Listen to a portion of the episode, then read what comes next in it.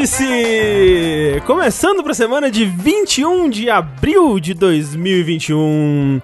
Este que há 285 edições é o seu podcast com os maiores furos jornalísticos. Estamos aqui com os especialistas da área do jornalismo investigativo para trazer a você todas as maiores novidades sobre comida, entretenimento, política e videogames.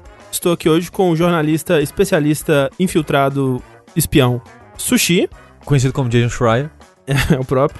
E ele está aqui para nos trazer o furo de reportagem de que o remake de The Last of Us está sendo desenvolvido, é, o novo projeto, né, na verdade, do estúdio de The Quiet Man, né, que depois de quebrar barreiras e revolucionar a indústria dos videogames com um jogo sem vozes, agora vai ser um jogo sem imagens. Tudo bem que. Eu achei que o... você ia falar que é um jogo sem necessidade. é isso. exatamente. De É, fato, exatamente. faz até né, mais sentido. É, exatamente. É, mas até aí é todos os jogos, né, não, gente? É verdade. É verdade. Quem precisa de videogames quando a gente tem é, futebol na rua, né? É verdade. Quem precisa é Rafael Kino, você mesmo. Eu preciso, de fato. Olha aí. Tanto que o, o Rafa vai noticiar aí que o estúdio, muito, muito querido aí, vai ajudar no desenvolvimento do The Last of Us, que vai Olha ser a. Retro Studio. Olha, Que vai ajudar a fazer The Last of Us pra justificar, né, o remake dele tão próximo. Ele agora vai ser em primeira pessoa e plataforma. pô. Vai se chamar The Last of Us Returns. Isso. Na verdade. Return of Us. Return of Us. Ô, ô André, Hum. o, o Yoshi tá ouvindo uns podcasts antigos, porque ele não deve ter mais o que fazer da vida dele. E ele. e ele falou, o, tipo. o Rafa é muito gratuito com o Yoshi. Muito, muito. Essa cri... O Rafa reclama que a gente trata ele mal, mas ele faz igual com o Yoshi. O negócio é. Ele tava vendo, tipo, que no, no, no vértice que a gente falou da E3 de 2018, sei lá, qual foi. O jogo que você mais ficou animado da E3 toda era The Quiet Man. Você é um mas- animadaço. Mas assim, olha só. Olha só, Mas tá não certo ele. enganado. Foi um jogo fascinante. Tá bom? Não fala mal de ninguém, né? É, ué. É, Exatamente. Não exatamente. consegue. Agora, quem também tá aí dando todos os furos é ele, Tengumaru, Eu furo mesmo. Furo mesmo. que vai dar o furo hoje de que o The Last of Us Remake, na verdade, está sendo desenvolvido por ele mesmo. Quer dizer, na verdade, está sendo patrocinado. Por eu Sozinho. mesmo. Eu mesmo tô fazendo. ele falou: Ah, deixa que eu faça essa porra sozinho. Daqui que eu faço a merda. É que vai ser patrocinado por Gillette. Na verdade, Tengu, o Tengu que resolveu que ia voltar aos 20 anos de idade. Quem sabe assim é, voltava tempo antes da pandemia, mas não deu certo. Mas foi um experimento válido. Ah, ele agora vai dar giletada nas inimigas. Parece bom? É uma coisa assim, é uma coisa que a Ellie faria dentro do jogo de fato, assim. Estamos aqui também com o nosso convidado de hoje, Edu Ohio, o Mago. Olá. O editor, o Mago das Ondas Edu. Sonoras. Que edita aproximadamente 27.8 podcasts por jogabilidade. E, na visão dele, na visão dele, o The Last of Us deveria ser feito por quem? CyberConnect 2, como um jogo de luta em arena, todo em cel shade, altos quick time events e poder da amizade gente gritando. Exatamente. Você vai poder lutar com clickers e chefes poderosos. Eu, eu, assim, colocou Quick Time Event, eu, eu já vi vantagem. E assim, Ah, aí porra, o não, clicker amor é basicamente o monstro Quick Time Event. Ele chegou em você, se falhou, morreu. Exatamente. E volta É, e faz de novo. Bushido Blade, estilo. Ah. Mas na verdade, quem tem informações quentíssimas é André Campos, Sou eu. que confessou a um renomado jornalista da Bloomberg que quem está trabalhando como estúdio de suporte para The Last of Us é nada mais nada menos que a Playdead. E o que vai rolar vai ser um Poxa. The Last of Us 2D cinemático. E há cinco anos eles estão trabalhando em dar suporte para essa versão. Pra Playdead é rápido, em 5 anos aí. Tô, tô vendo vantagem. É que é um projeto menor, né? É um projeto menor, menos ambicioso, exatamente. É assim, eu, eu estou muito triste que ninguém falou do The Last of Us desenvolvido pelo Yokotaro, tá bom? Eu deixei essa pra vocês. Eu deixei essa no ar aí, ninguém cortou essa bola. Tô muito triste nesse momento. Tinha que ser o Tengu, ele que não gosta muito do Yokotaro. É porque The Last The Last of Us só tem um final. É É. verdade, né? Ô, mas olha só, as pessoas do chat elas estão. Gente, o bot não tá funcionando, o bot não tá funcionando. Gente, a gente nunca usou bot. É o, é o Edu. Normalmente é ele quem fica.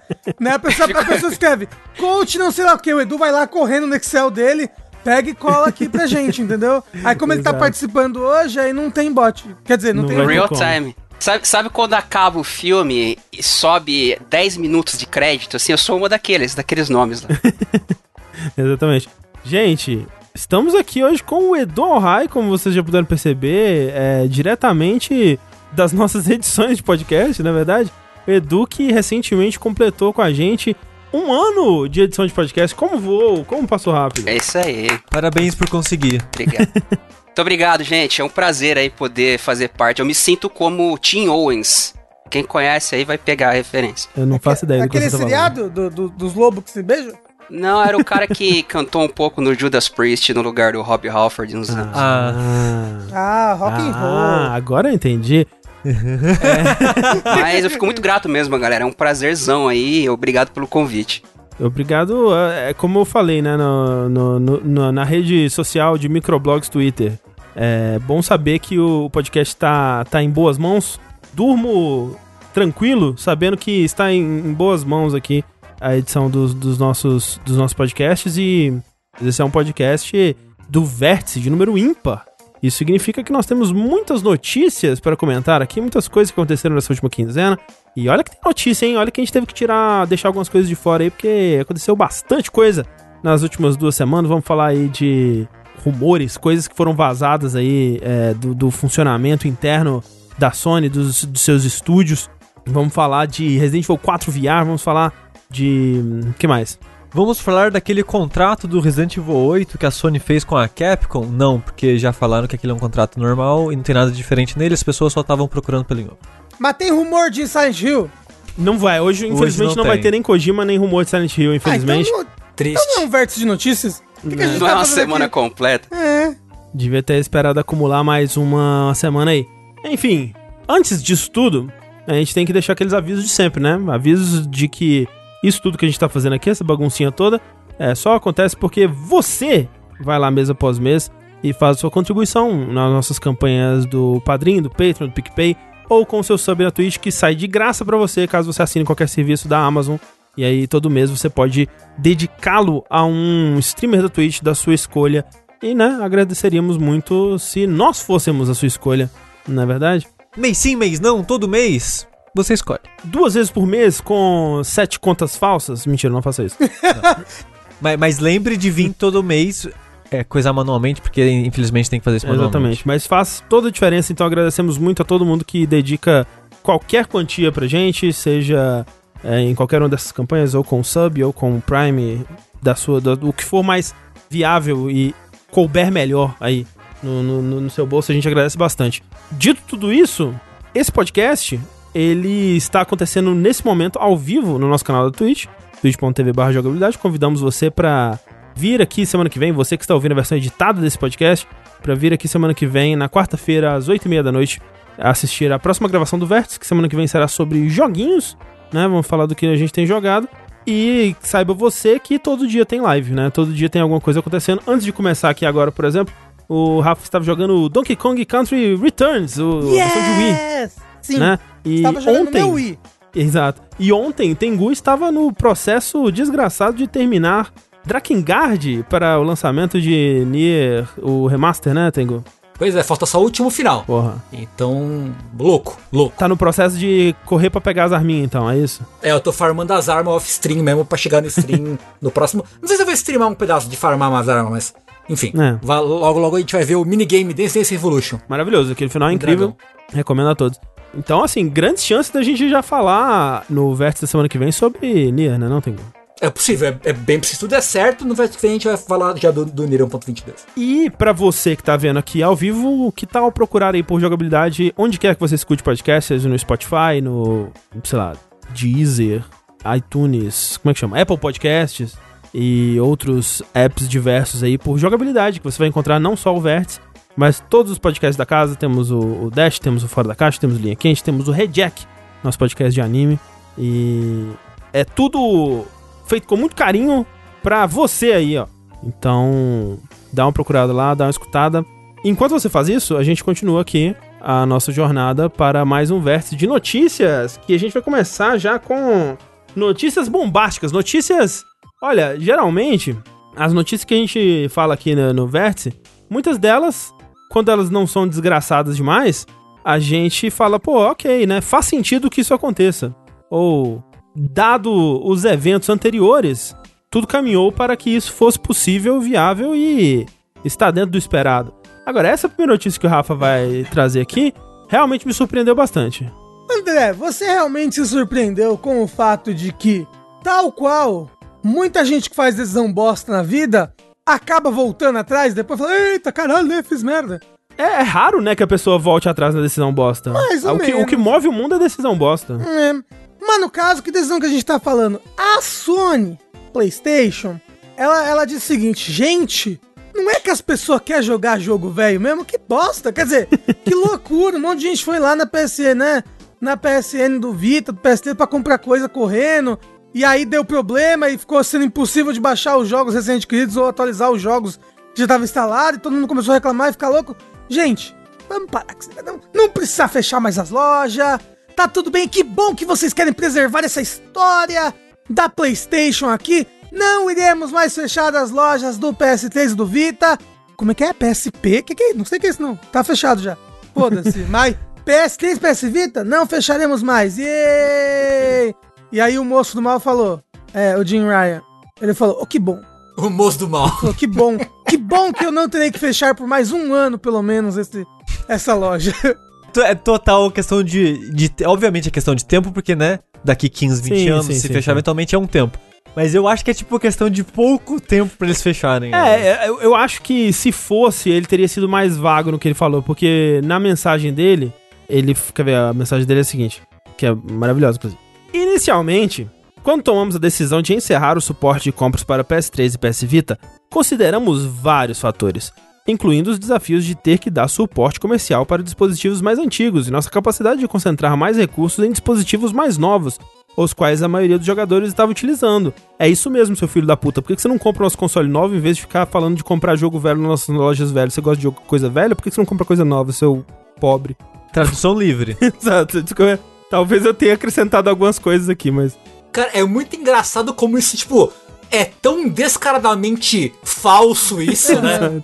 Pô, com certeza tem mais gente jogando PS5 do que PS1, PS2, PS3 junto, tá ligado? Exatamente. É, mas esse, Caralho. esse quando eu conheci, é, o Jim Ryan, ele tá na Sony há muito tempo, mas eu me lembro quando eu conheci, assim, que ele passou a ser uma figura proeminente, pra mim, pelo menos, foi justamente quando ele deu aquela declaração que o André até incluiu na, na, na- da frase que, pô, ah, ninguém quer jogar jogo velho, não, a gente não vai ter retrocompatibilidade porque ninguém quer jogar jogo velho e tal.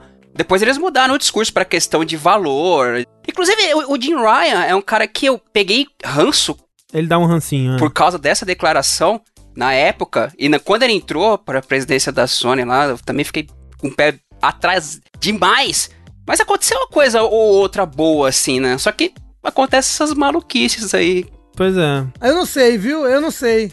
Só continuando a, a- a declaração dele aqui, vemos agora, de forma muito surpreendente, que muitos de vocês estão incrivelmente entusiasmados com a possibilidade de continuar a comprar jogos clássicos de PS3 e PS Vita, e não PSP, claramente, porque eu nem sei o que é isso, num futuro próximo. Então fico feliz por termos encontrado uma solução para continuar as operações.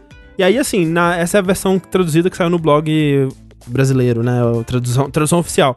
Mas esse no futuro próximo aqui que ele fala, é, é- no inglês é foreseeable future, né? É a expressão que dá a entender que, assim, no futuro, até onde a gente consegue prever, isso vai continuar assim. Até, tipo, caso algo de diferente não aconteça, vai continuar assim. É, é essa expressão que ele usou, né?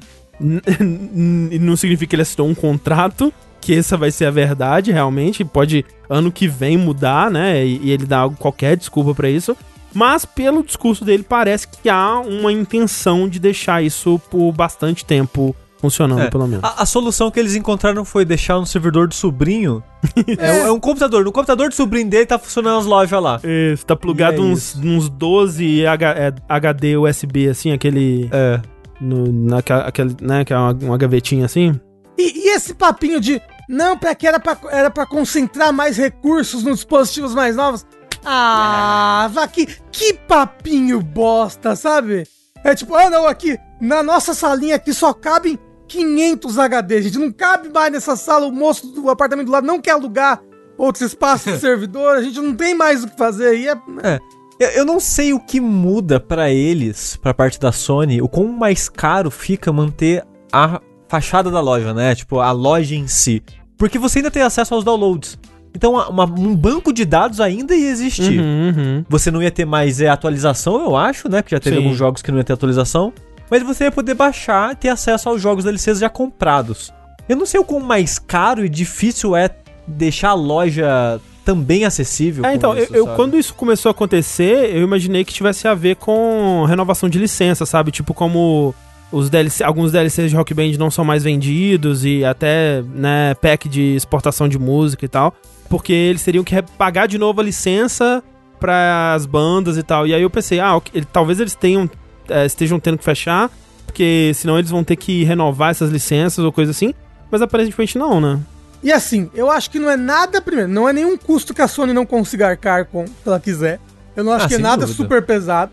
E eu acho que renovação de licença, André, eu acho que vai, vai menos por parte da Sony e mais por parte das empresas que tem aqueles É, jogos, sim. sabe? Sim, sim, com certeza. É. Eu acho que a questão da loja é tipo o gato subir no telhado, sacolé? Pra não fazer tudo de uma vez, assim. Eu tinha um discurso até uns anos atrás defendendo veementemente a questão da mídia digital. Até a gente tá na iminência da possibilidade de acontecer algo como, ao meu ver, não é uma questão de ser, mas é uma questão de quando, com as próprias lojas aí do, do PlayStation 3 e tal. Talvez retirar a loja por um momento pra preparar a galera, pra dar uma baixada de bola, pra quando eles forem tirar de vez o suporte, porque vai acontecer, cara, os caras não vão dar suporte pra sempre, né, pro É. Será que esse era o, o plano deles desde o começo? Olha aí, ó. Não quero ser o cara da conspiração aqui. É, eu Mas acho qual, qual? O plano, plano- difícil. plano deles qual? Tipo, de anunciar só pra introduzir essa ideia mais. é, de uma forma mais suave e aí voltar atrás pra quando for fazer de uma vez as pessoas estarem mais acostumadas com essa ideia. Pode ser, pode ser. É, eu, eu acho que a Sony tá tão merdeira hoje em dia, nesse sentido, que eu acho difícil ter sido planejado. É, eu também acho que não. O, É. o voltar atrás era automático e já planejado, sabe? Não, não, vo- voltar atrás não. Voltar atrás eu acredito que foi por pressão geral mesmo. Tal qual aconteceu até com a Microsoft, com a questão que eles dobraram o preço lá da Ultimate recentemente, depois voltaram atrás. Eu acho, acredito que tem sido por pressão, mas a questão de fechar, que o Sushi comentou, de fechar a primeira loja, ainda dando suporte para servidor, qual que seria o, o ônus que eles tomariam? Né? Ao meu ver, é meio que para preparar o terreno só. Tipo, a gente começa com a loja, depois um dia baixa que você tem que baixar, que um dia acaba, saca? É porque assim, eu, pelo menos, né, na minha bolha, que é muito limitada, eu não vi tanto pressão pra eles voltarem atrás, sabe? Eu vi mais das pessoas putas, assim, tipo. Exato. é. é, isso vai acontecer, que merda, né? Tipo, na verdade faz muito sentido que isso aconteça realmente. A Sony vai fazer isso e não foi tipo. Release the Snyder Cut, é stop the, the Não. store Não, closure, não, a sei lá, pressão, sabe? é, tem, a pressão que eu digo é justamente nessa questão, né? Da galera ficar puta, reclamar, Sim, hashtag odeio Sony, essas paradas. Aham. É, eu, eu fico pensando se o que que realmente fe- fez eles voltarem atrás, assim, se foi essa pressão ou se talvez uma falha de comunicação, que sei lá, um setor tinha decidido que era melhor voltar atrás, mas aí quando isso bateu no ventilador e foi exposto pra mais gente da companhia, outras pessoas viram, não, gente, não precisa disso, sei lá, e voltaram atrás, ou se foi realmente a pressão. Faz sentido ser a pressão, né? Assim, a gente tem visto É. cada vez mais o público conseguindo as coisas meio que na marra, por enchendo o saco das companhias, né? Mas na verdade tinha sido só o Jim Ryan, ele falou: foda-se jogo velho! Ele, ele entra da Sony, É. tipo, quebrando as coisas, sabe? Você mijando, mijando em cima dos PlayStation 3 que tá lá. Aí ele foi lá Exato. e. eu vou Ele mandou um e-mail servidor. Pro pessoal dos servidores, aí falou, gente, vou desligar da tomada, hein? Mandou uma foto dele com, o é. bra- com a mão na tomada, assim. É, até dia tal eu vou tirar, hein? É. Isso. É, cara, você pensar nisso, o, o quão difícil seria pro PlayStation 5? Tipo, pelo menos pra PlayStation 1 e PlayStation 2, os caras manter uma retrocompatibilidade aí agora, já que eles colocaram do 4 também. Mas não é, que eles difícil. não querem mesmo, saca? Exato. Porque, tipo, o PlayStation 3, ele tem emulador de Play 1 e Play 2 nele, né? Uhum. É, no começo não era software, mas hoje em dia é por software. E o emulador de Play 1 e Play 2 são ótimos, pelo que eu vi as pessoas falando. São um dos melhores emuladores de Play 1 e Play 2. São os oficiais da Sony, que tem no Play 3. E eles total poderiam reaproveitar isso pro PS4 e, consequentemente, pro PS5. Tanto que, Mas- de certa forma, tem, porque tem no PS Now. Mas só se eles dessem pra Naughty Dog fazer sushi. E é muito louco, porque eu tava vendo os jogos de PS2 que rodam no PS4, não é emulador, é meio que fazem rodar nativo os jogos de PS2. Uhum, sim, sim, sim. E, tipo, também é um mó trampo fudido, sabe? Sim, sim. É, tem troféu, eles fazem um- uma Umas paradinha diferente, Sim. assim, né? E, curiosidade, no Play 5, no lançamento, até recentemente, na verdade, quando você ia na sua biblioteca, tinha como separar por tagzinha, né? E tinha lá Play 5, Play 4 e Play 3. Hum, E o pessoal ficou, ô caralho, será que vai rodar jogo de, de PS3 eventualmente, né? Tiraram na atualização que saiu agora em abril, que foi a primeira grande atualização do PS5. Tiraram. é. Não tem mais o PS3 lá, só PS4 e PS5. Mas bom, assim, eu acho que no fim, no fim das contas, né, com o, a possibilidade de, dele poder voltar atrás de novo nisso daqui a um ano, ou sei lá, mas supondo, né, que o que ele falou vai ser cumprido, eu acho que é, dentro do possível, é o melhor cenário que poderia ter acontecido, né, depois do, do, de- do que eles anunciaram que eles iam fazer. Claro que, sei lá, o melhor cenário, na verdade, talvez seria se eles não tivessem também fechado a loja do PSP, mas o PSP, né, tudo que dá pra comprar, toda, a maioria dos jogos do PSP tá à venda também no Vita, muitos no PS3 também, então meio que eu acho que nenhum jogo vai se perder aí nesse processo. É, no fundo, no fundo, o melhor cenário de todos seria eles fazerem como a Microsoft faz. E dar suporte de que nem gente Ah, pra sim. outros Né? anteriores. Não, Deve sim, sim, o sim. melhor, não, o cenário ideal, que nunca vai acontecer, porque o Jim Ryan é um arrombado, né? Não, não, não vai. Te amo, Tengu. né? Seria isso, né? Seria, seria tratar. Que nem tinha, a gente falou, falou sobre isso já no, vértice, no outro vértice de notícias, né? Seria a- a- a- o Jim Ryan aprender que a empresa tem um legado que ele pode ser não só respeitado como deve ser respeitado, mas também explorado comercialmente. Sim, Eles não ganham dinheiro porque eles são burros, É. sim. né? É, é engraçado que a Microsoft, dentre as grandes, é a que tem, o, o, digamos, o, le- o menor legado em Uhum. tempo, mas consequentemente é a que mais tem um cuidado com esse legado hoje em dia na questão da retrocompatibilidade. Você Não, carrega longe, é. quatro videogames em um hoje. Sim. É. Quatro consoles, né? Ainda mais com, com a questão do Game Pass e tal. Exato, é total. assim. É que o foda, a Sony, eu queria muito que ela eventualmente parasse de bater o martelo no PS Now, dele ser majoritariamente só por streaming. Uhum. Que tipo, jogos de PS4, todos os jogos de PS4 disponível no PS Now, você pode baixar. Só que jogos de PS3, PS2 e PS1, não. São pouquíssimos que você pode baixar. Mas eu acho que é um número muito grande de jogos, né? Uhum. E é, e é limitado demais, cara. Nunca chegou pra cá, por exemplo. Quantos anos tá aquela conversa lá, ah, comprou a Gaikai, comprou não sei o que, Sim. pra melhorar o PlayStation Now. E tipo, pra gente aqui, por exemplo, nunca, cara. Não, nem É. longe. E, e eu tava olhando ontem de curiosidade, porque eu nunca parei pra olhar a lista de jogos do PS Now. Então lá, eu tava lá no PS5, a- abri a abinha do PS Now e fui olhar de curiosidade. Tem vários jogos recentes, assim, dos últimos meses, ano passado, já no PS Now. Hum, A gente não ouve falar porque a Sony não divulga essa porra. é. E de vários jogos que eu gostaria de jogar até. Só que, um, não tem plano no Brasil pra gente. A Sony nunca fala dos jogos que saem ou entram naquela porra. E até hoje eu não entendi por que, que eles não se deram o trabalho de liberar jogos de PS1 e PS2 lá. PS3 eu até entenderia, tipo, ah, muito complexo, emulador de PS3, a gente não tem um pronto, blá blá blá. Mas de PS1 e PS2 eles têm. Adaptar pra rodar no PS5 eu acho que não seria um trabalho tão grande assim da parte deles. Então, tipo, é meio que falta de interesse mesmo. É falta de né? interesse, é falta do, do- do- de não encaixar com os rumos é, recentes da empresa. O que encaixa muito bem com a próxima notícia que a gente tem aqui.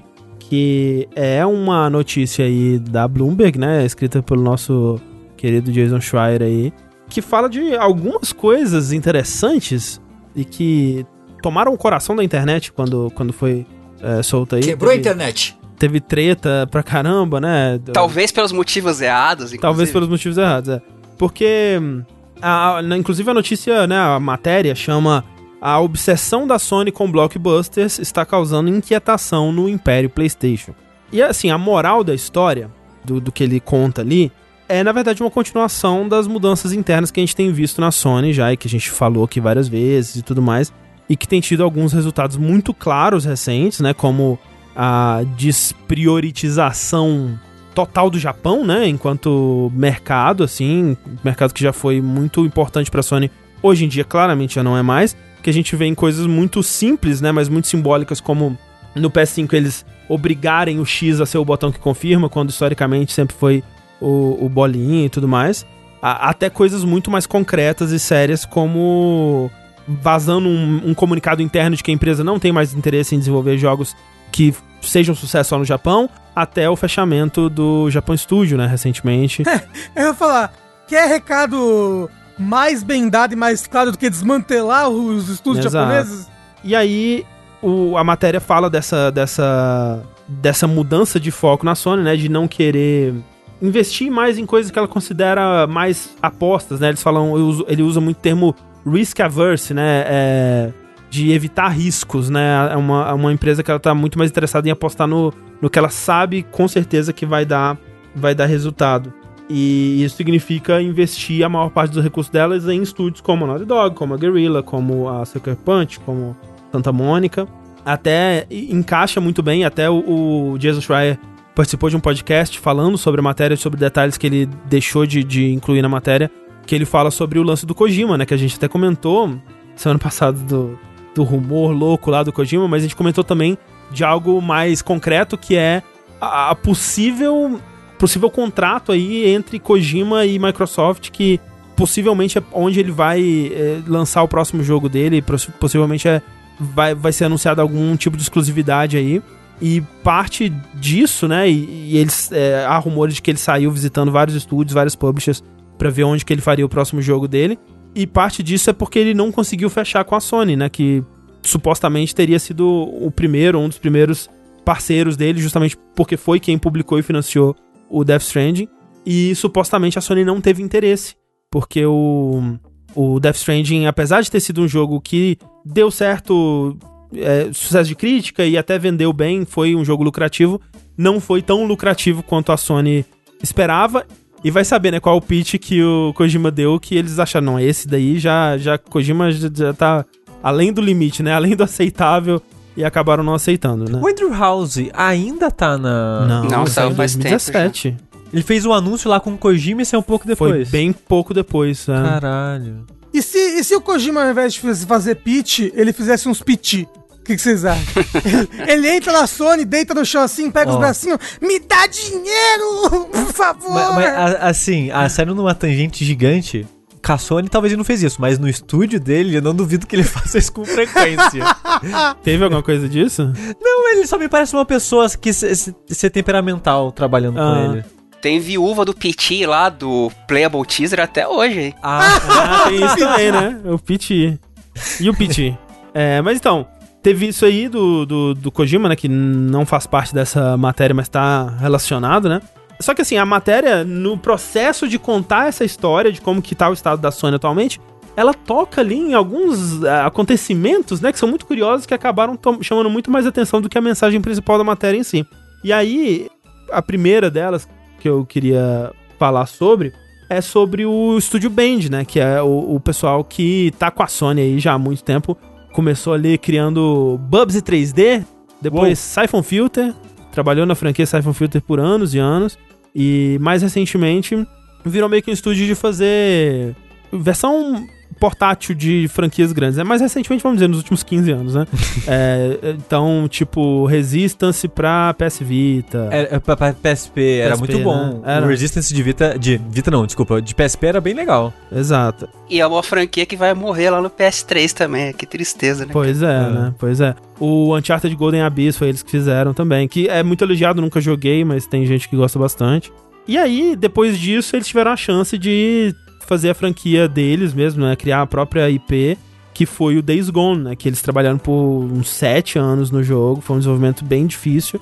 E depois do lançamento, né, eles foram fazer o pitch pra sequência de Days Gone. E você imaginaria que, pô, ok, o desenvolvimento foi difícil, demorou, a recepção de crítica dele não foi muito boa, vamos dizer assim, mas o jogo vendeu bem, ele foi lucrativo e eu sinto que a recepção do público pra esse jogo hoje em dia é muito mais positiva.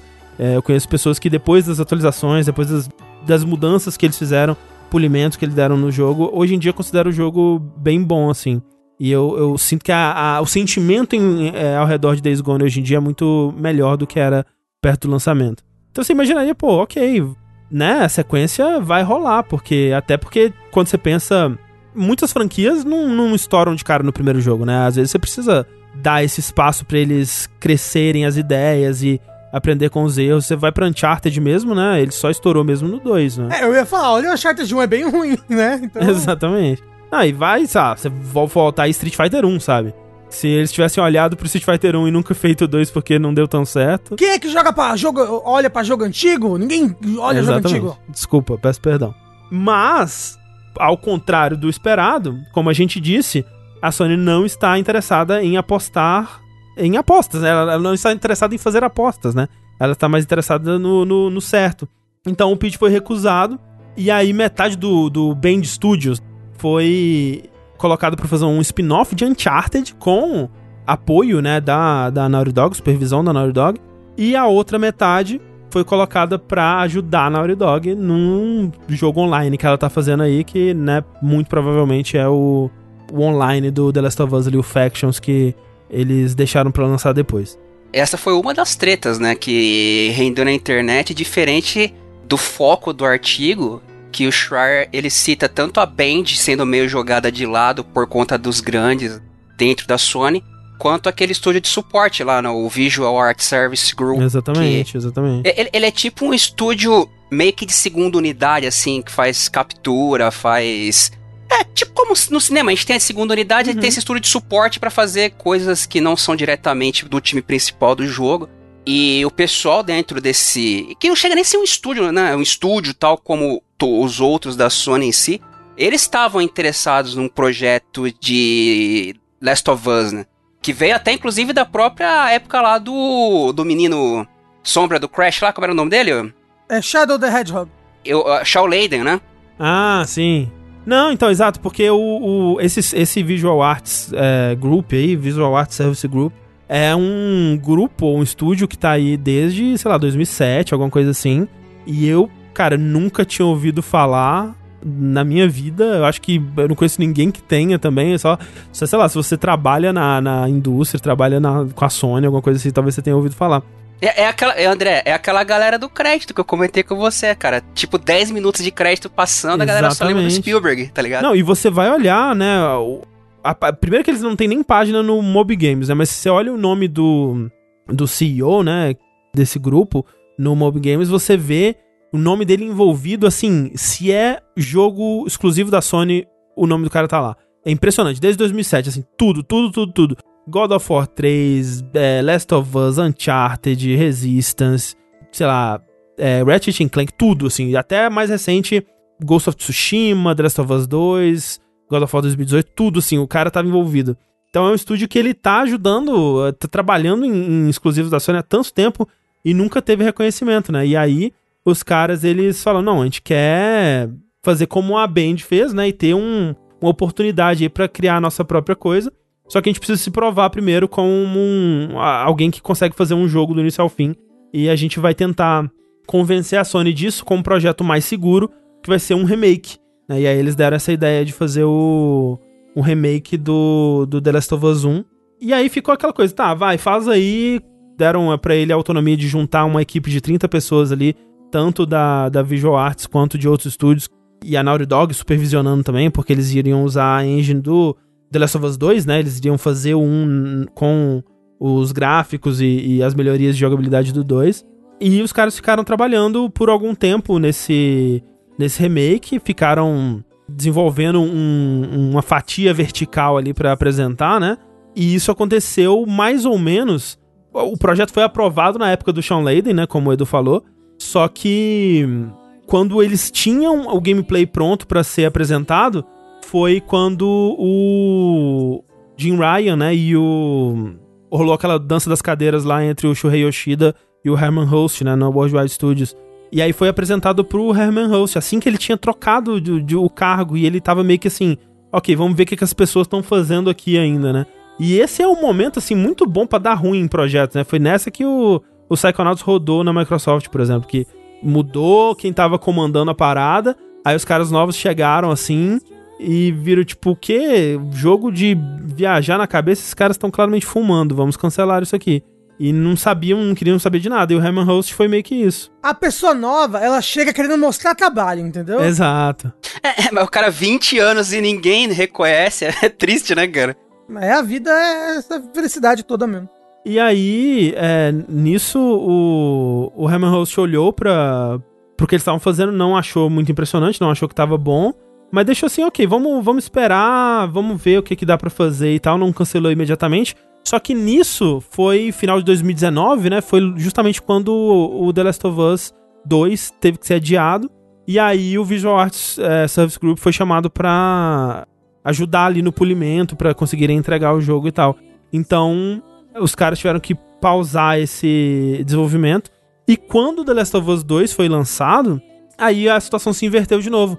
Que os caras estavam vol voltando ali para retomar o remake do The Last of Us 1, só que aí a Naughty Dog tava desocupada, né, agora que terminou de lançar o jogo. Então, muitos é, artistas, muitos programadores, muita, muita gente da, do estúdio começou a trabalhar também no remake. Aí, de, de repente, tinha mais gente da Naughty Dog trabalhando no remake e o, e o jogo começou a, a passar para o comando da Naughty Dog e a situação virou o que sempre foi, né? Que é o, o Visual Arts Group é, apoiando um desenvolvimento que é da Naughty Dog. E aí os caras ficaram putos, várias pessoas saíram e tal. É, tipo, sabe esse projetinho do coração que vocês estavam querendo fazer? Ah, não vai botar os meninos grandes para fazer, vocês ficam na sua aí. Foi tipo isso, cara. E o, o foco do artigo foi justamente a insatisfação desses estúdios mais os caras che chegavam a chamar de é, Naughty Dog South e tal. É, exato, exato. A, insatisfação nessa galera e de gente saindo fora por conta disso, né? Só que o que rendeu foi remake de Last of Us e de Days Gone 2 cancelado. Pois é, que o, hoje em dia, né, tipo, a gente tinha falou lá que o, a Band, ela tinha trabalhado no... Tava trabalhando no online do The Last of Us e no... num spin-off de, de Uncharted, né? Esse spin-off já não tá mais com o Sony Band. É, parece que há um mês atrás eles conseguiram uma autonomia, né, para trabalhar em algo novo, uma franquia nova, uma IP nova, mas supostamente ainda estão trabalhando nesse online do, do The Last of Us.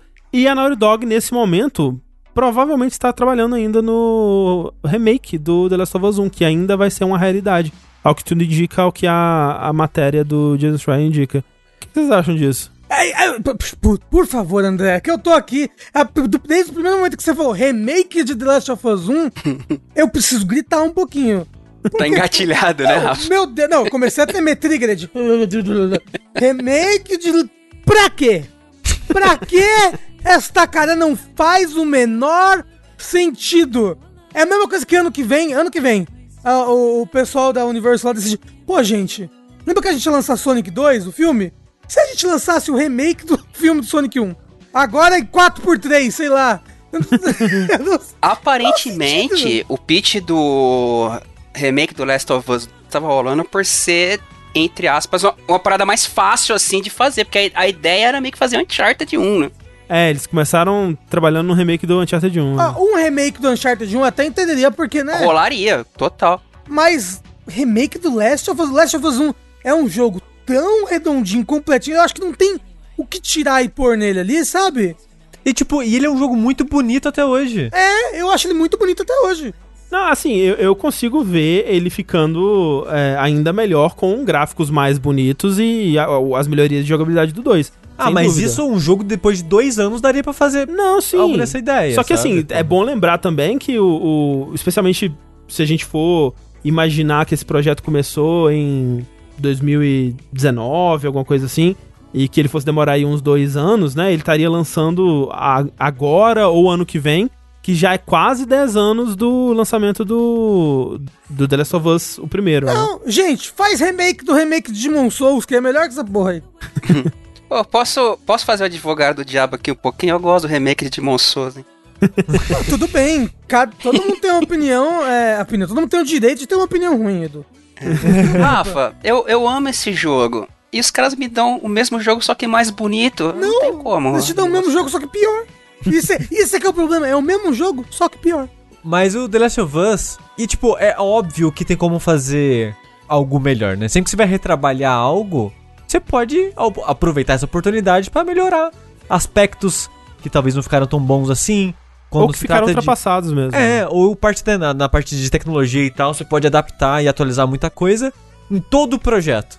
A parada é que eu sinto que esse jogo ele não precisa disso. Não, ainda, eu... principalmente, eu sabe? Eu acho que não. É, mas eu, mas eu sinto que ele não precisa nem um pouco, entendeu? Tipo, tem jogos que pô, seria até que bacana, pô, seria até que bacana. Eu olho o Last of Us 1 e penso, não, pra quê? Não faz, não faz sentido. É, é, eu, eu acho que o maior estranhamento é porque realmente, como o Rafa falou, o, o The Last of Us 1, ele é tipo. Ele continua um jogo bonito, ele é um jogo, tipo, é um jogo do fim da geração do PlayStation 3, né? Então ele já é um jogo já bem moderno, bem atual, em, né? Salvo, sei lá, alguma, alguma coisinha de combate que o pessoal acha que é mais truncado, não. Mas é um jogo bem ok, né? não, não precisaria de um remake. Por outro lado, como o André falou, é um jogo que vai fazer, vai fazer 10 anos. Então, assim, se é um projeto, vendo pelo lado do ponto de vista da, da do estúdio, né? Tipo, se é um projeto que tá chegando perto dos 10 anos e que tem um jeito fácil, entre muitas aspas, fácil e barato, que não vai dar muito trabalho de melhorar o jogo, por que não? É, assim, Sabe? eu, eu. A gente minha faz opinião, um spin-off, sabe? a minha opinião sobre The Last of Us 1 Remake é: de forma alguma precisa. Quero pra caralho. Sério? Adoraria. Vou Ah. jogar de. Nossa, mas vou jogar Vai demais. vender! E É. nossa, vai vender que nem água. E o lance é assim, eu, eu- uma coisa que eu não tinha parado pra pensar, mas o, o Schreier falou nesse podcast no Mimax que ele participou, é que quando ele falou isso, né, o- al- algum participante lá falou assim, tipo, nossa, mas que, que triste, né, pra pessoa da, que tá trabalhando nisso na Naughty Dog agora, que vai ter que fazer um remake totalmente... né, trabalhando numa parada que já trabalhou, pra quê? Sem tesão artístico ali pra fazer a parada né, do coração e tal, fazendo uma coisa que só tá sendo feita pra vender e tudo mais. Mas o Jason Schreier falou uma coisa que eu achei muito interessante que é essas pessoas provavelmente estão felizes com isso porque é um projeto que elas não vão ter que fazer crunch provavelmente, porque não vai ter o pedaço de ter que descobrir o que é esse jogo, de ter que criar os personagens, criar diálogo, criar cenas e criar momentos de gameplay e balancear não sei o que. O jogo já tá pronto, né? Eles só vão ter que trabalhar na parte gráfica, né? É, pra, trazer é, essas. Tipo, é óbvio que ainda é bastante trabalho, mas não é nem de perto tanto trabalho quanto é, seria fazer um jogo do zero. E ter esse respiro entre jogos, entre grandes projetos, é algo que costuma fazer bem. É algo que a Naughty Dog fez, por exemplo, entre o Uncharted 4 e o The Last of Us, né? Que foi o, o remaster do, do The Last of Us pra PS4. Que obviamente é um projeto muito mais simples, mas ajudou também eles a se habituarem com o PS4. E aí esse remake vai ajudar eles a se habituarem com o PS5, antes deles irem pro, pro um projeto pra valer, né? Que já está em desenvolvimento, né? Que é o remaster de The Last of Us Part 2. Isso. Porque eles não, não é a única coisa que eles estão trabalhando. Eles já estão trabalhando em, em outro projeto, que vai ser o, o próximo grande projeto do estúdio, né? Mas ainda tá nos estádios iniciais, né? E pra um estúdio grande como a Naughty Dog, eles têm uma parada que eles chamam de Feed the Beast, né? Alimentar a, a fera, né? A besta. A, besta, que é você ter que dar coisa pra essas trezentas e tantas pessoas fazerem. É um estúdio gigante, onde num momento inicial de um jogo, nem todo mundo tem o que fazer. Tipo, até a pessoa que vai cuidar de animação facial ter algo pra fazer, talvez seja um ano, sabe? E aí precisa arrumar alguma coisa pra essas pessoas estarem fazendo, pra elas estarem indo. Dá uma vassoura Trabalhar. na mão da pessoa. Dá uma vassoura. Vai lavar uns pratos. vara de pescar, deixa ela visitar a família. Então, um projeto menor e mais simples como esse, é bom que se tenha, né? Um, um projeto de respiro entre esses jogos. Então, me faz bastante sentido isso, e dado que é também uma decisão de negócio muito inteligente, já que The Last of Us, se tudo der certo, vai ter uma coisa como The Witcher teve, né? Que a série da Netflix bombou muito The Witcher e vendeu, sei lá, 8 milhões a mais de cópias quando lançou, né? Se a série do Last of Us for boa, obviamente, e fizer muito sucesso, é possível que algo assim aconteça também. E você ter um pacote com a história completa no console mais novo, com gráficos maravilhosos e tudo mais, faz muito sentido, cara. Muito, muito sentido mesmo. É óbvio. Poderiam ter feito isso com o remaster, afinal de contas o remaster tá disponível no PS5, né? Pra Sim. compatibilidade com o 4. Roda super super, bem. rápido, né? Lindo, maravilhoso. É. É, a- agora, faz um spin-off do Tommy, sabe? É, que é um- faz, faz um, um- um- que, que nem aquele Uncharted das meninas que andam de Jeep. Poxa, O Tommy atirando nas mosquinhas, né, É. cara? Mas então, Rafa, esse projeto do Uncharted, o, o Lost Legacy, ele foi tão difícil quanto um jogo normal.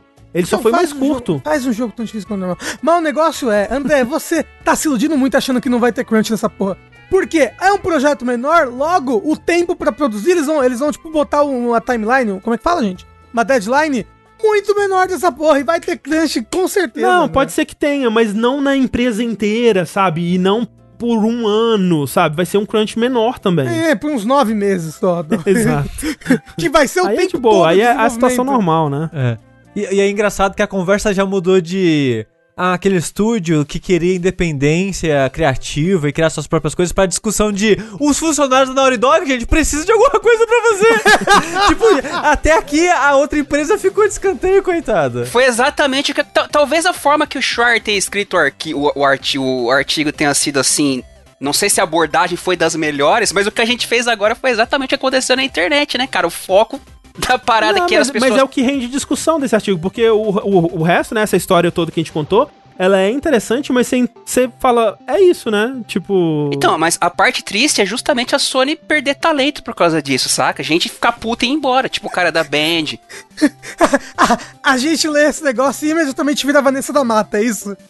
é só isso, não tem mais jeito, acabou. Então, eu acho que. Que assim, eu vi, eu, eu vi pessoas ficando muito putas com várias coisas disso daí. né, amizades sendo desfeitas. Mas no final das contas, realmente, vamos discutir mais sobre o remake de Last of Us 1. Não, assim, por que a Sony tá perdendo talento a, a torta direito?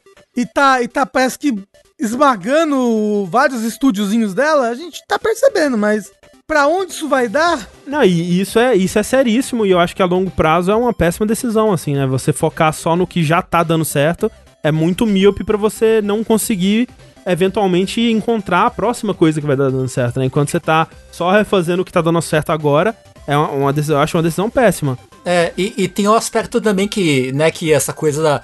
A Sony tá preferindo focar muito em poucos estúdios pra produzir jogos, jo- jogos que são de um tipo específico.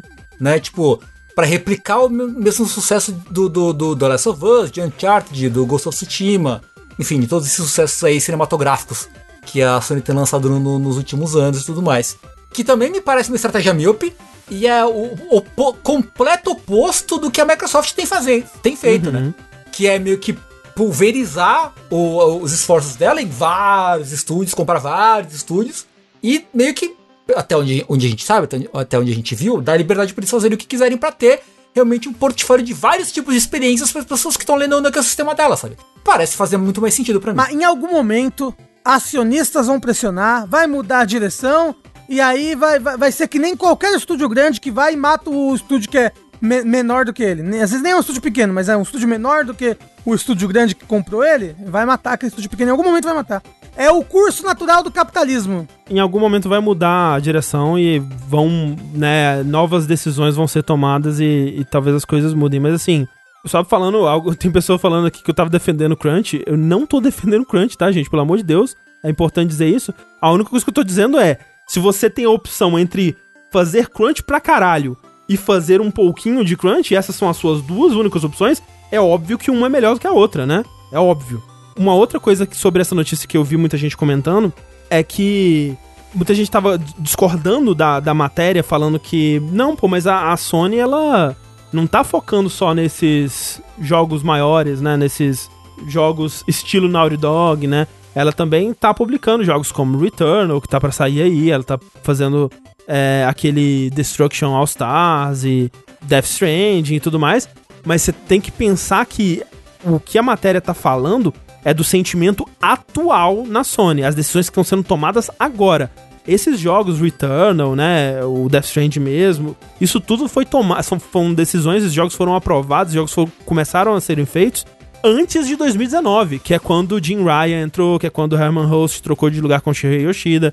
É, o Andrew House, né, que tava lá no, no vídeo com o Kojima quando anunciaram Death Stranding. Essas pessoas não estão mais na Sony, né? As pessoas que tomaram essas decisões não estão mais lá.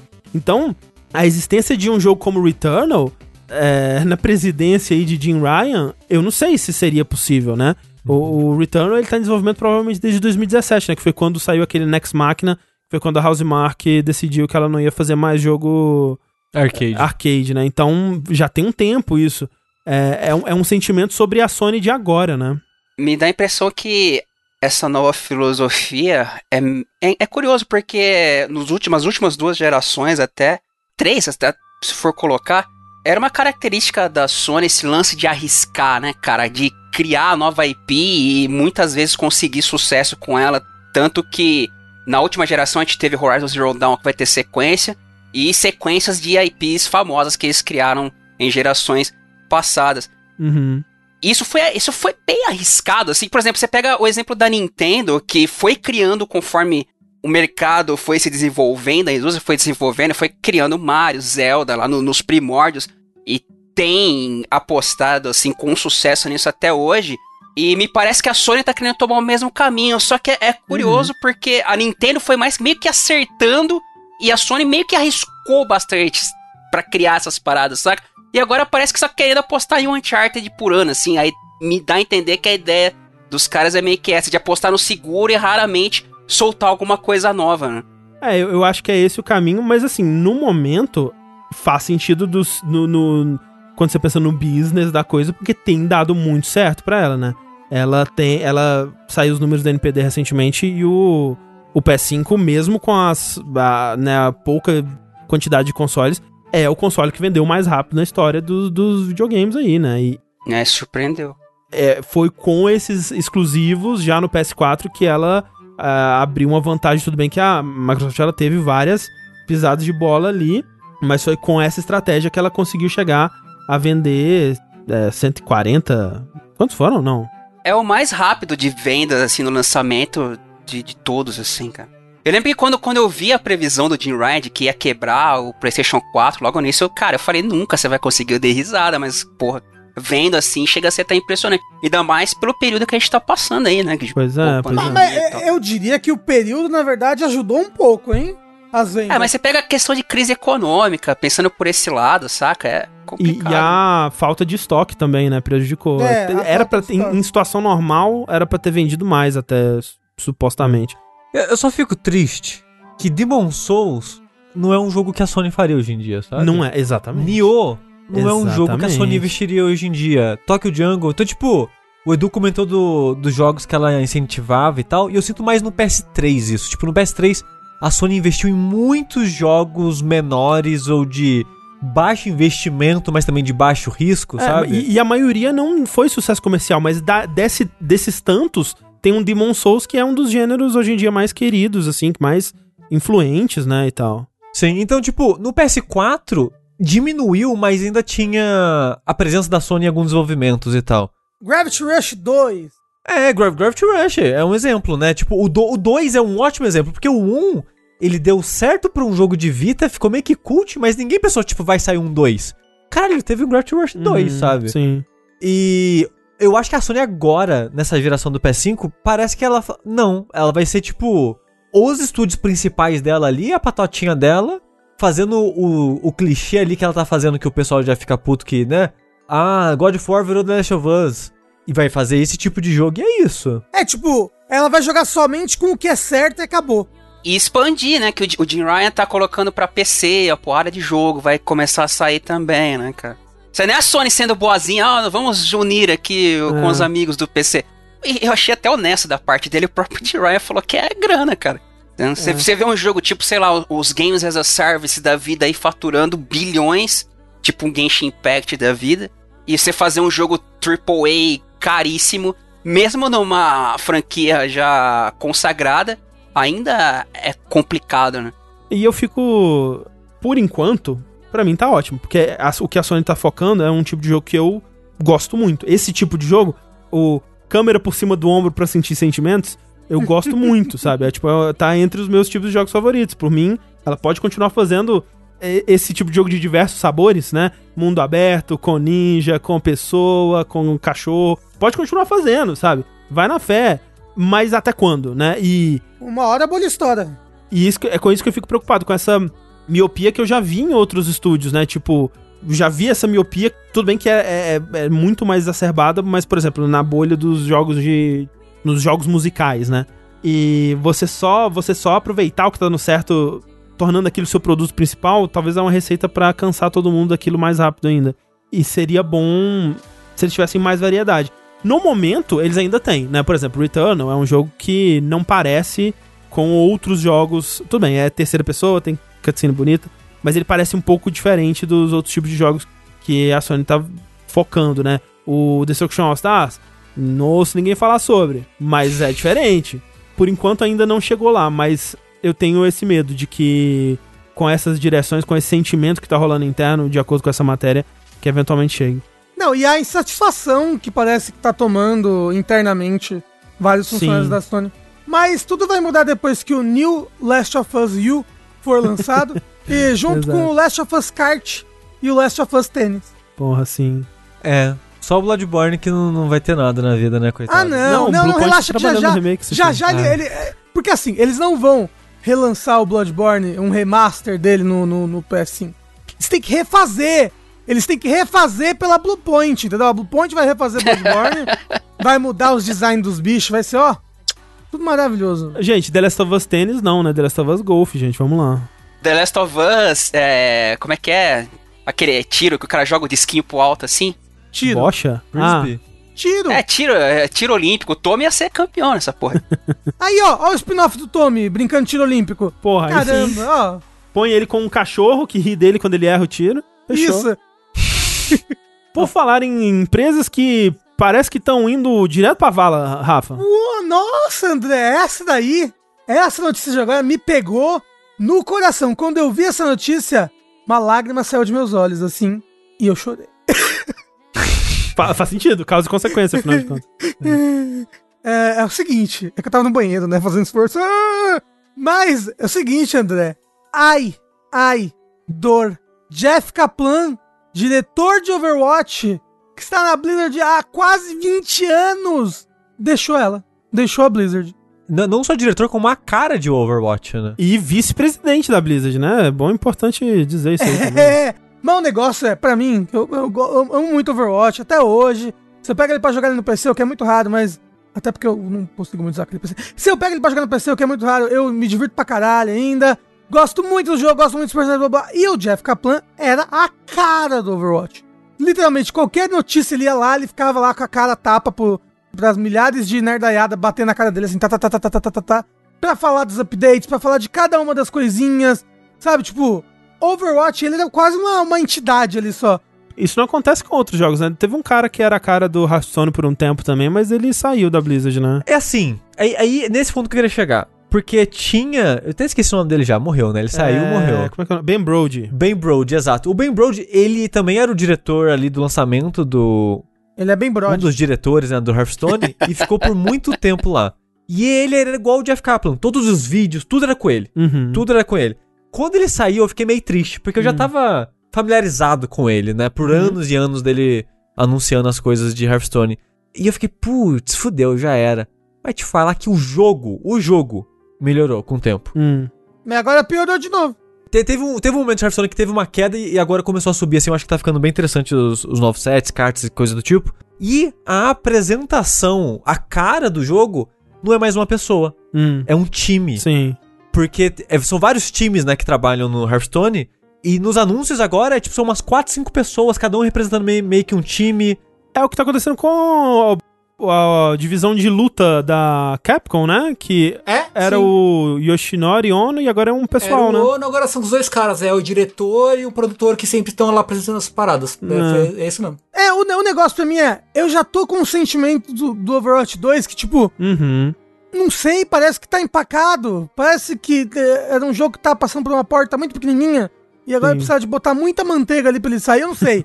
e, no geral, a gente tá assim com a Blizzard porque parece que a Blizzard está morrendo rapidamente, sabe? L- Rapidamente não, né? Lentamente.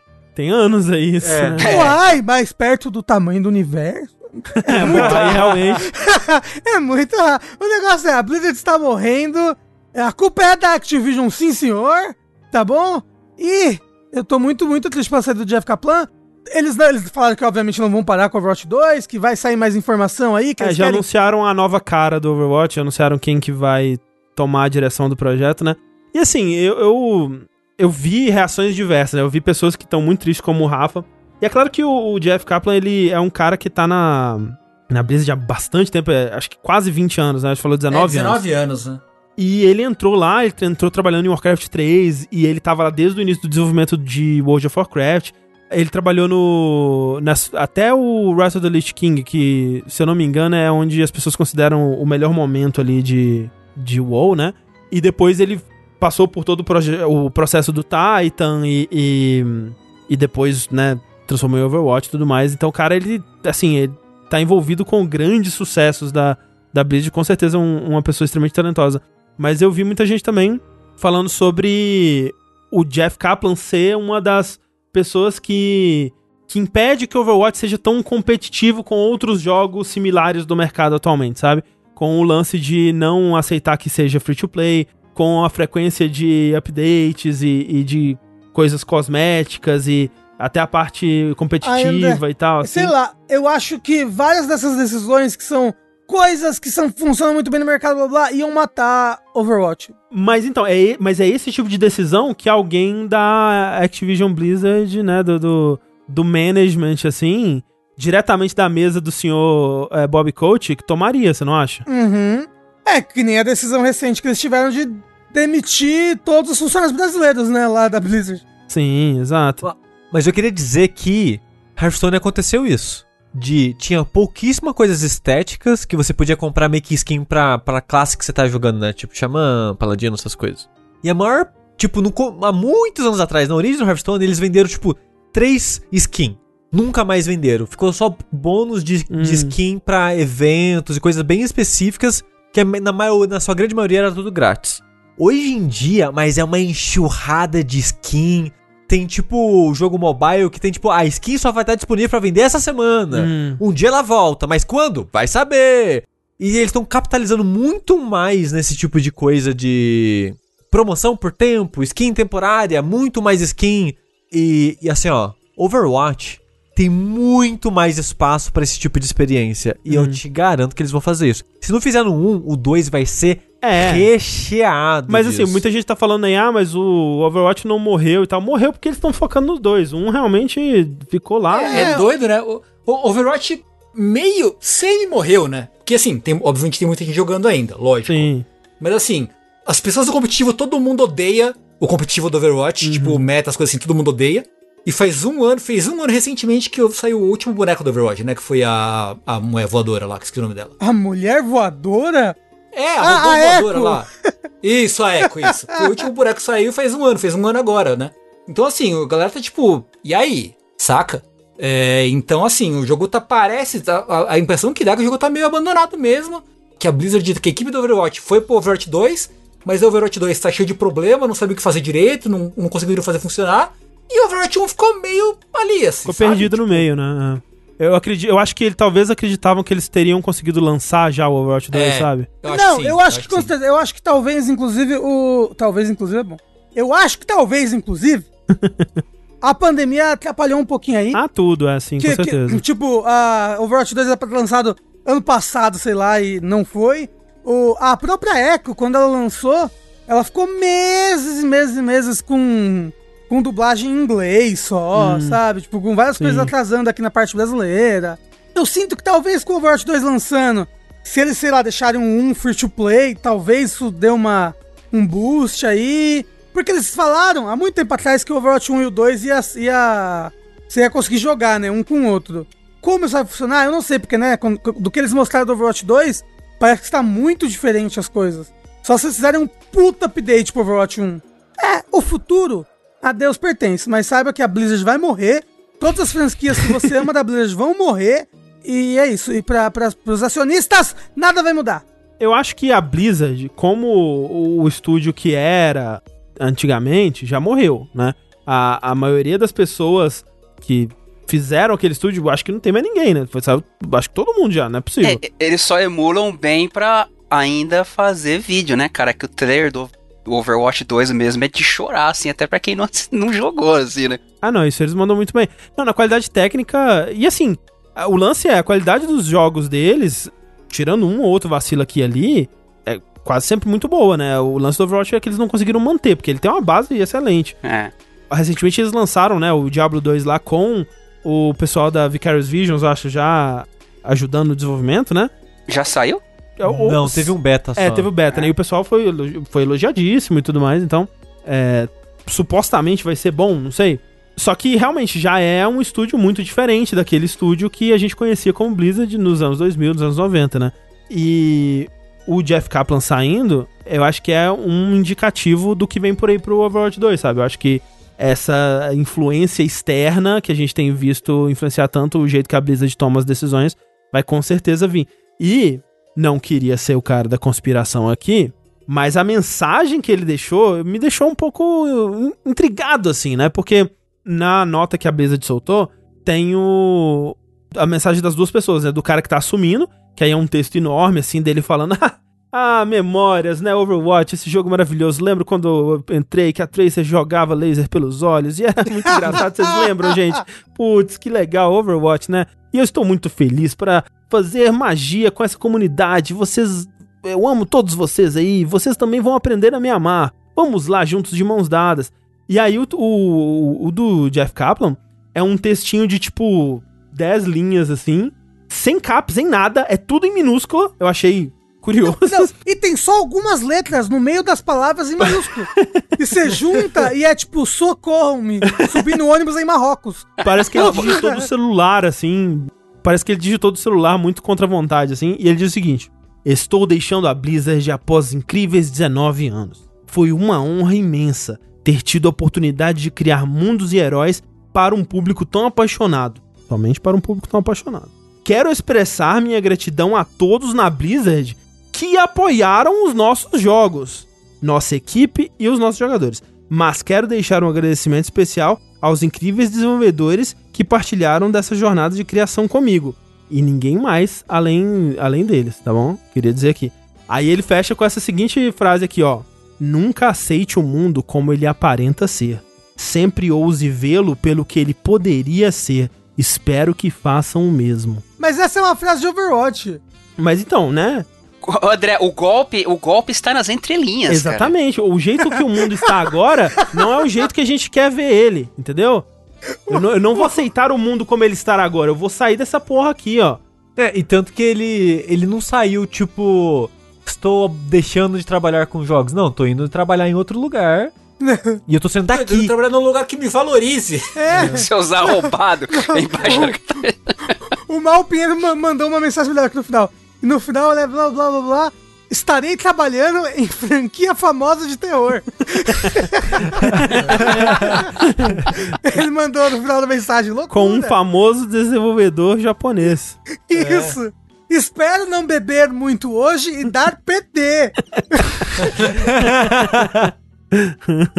Como é que é? Ah, se você juntar todas as letras de maiúsculo que ele botou na frase da Kojima has a secret. Assinado HK, digo JK. Mas falando sobre estúdios que não conseguem lançar jogos e estão morrendo, e estão tristes, e as empresas mãe não sabem o que fazer, porque não sabe o que não fazer. Sabe, não sabe o que fazer. A gente vai falar de novo da, da Amazon, dos estúdios de jogos da Amazon que existem há 53 anos e não lançaram nenhum jogo até hoje. porque todos dão errado. Lançar, lançou, mas deslançou, né? Mas é o primeiro jogo deslançado da história. Qual Aí foi anula. o jogo que eles deslançaram? Crucible. É. é. Crucible. Eles lançaram, deslançaram, prometendo lançar, mas não relançaram, não. Entendi.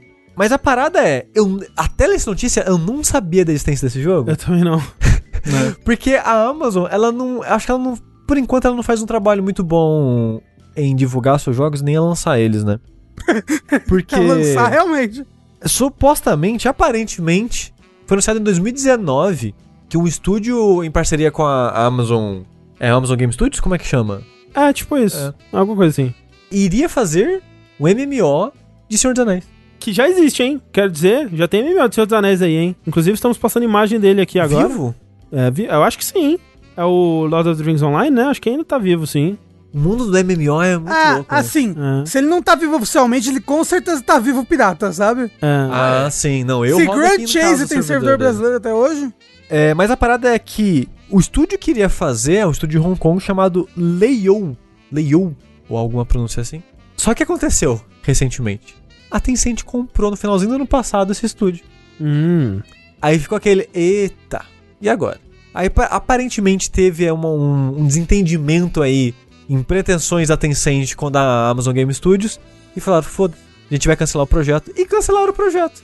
E esse jogo não existe mais. Depois de alguns anos de desenvolvimento, que ele foi anunciado em 2019, mas já estava em desenvolvimento há algum tempo, e cancelaram. Só pra deixar registrado aí mais esse pra lista aí, né?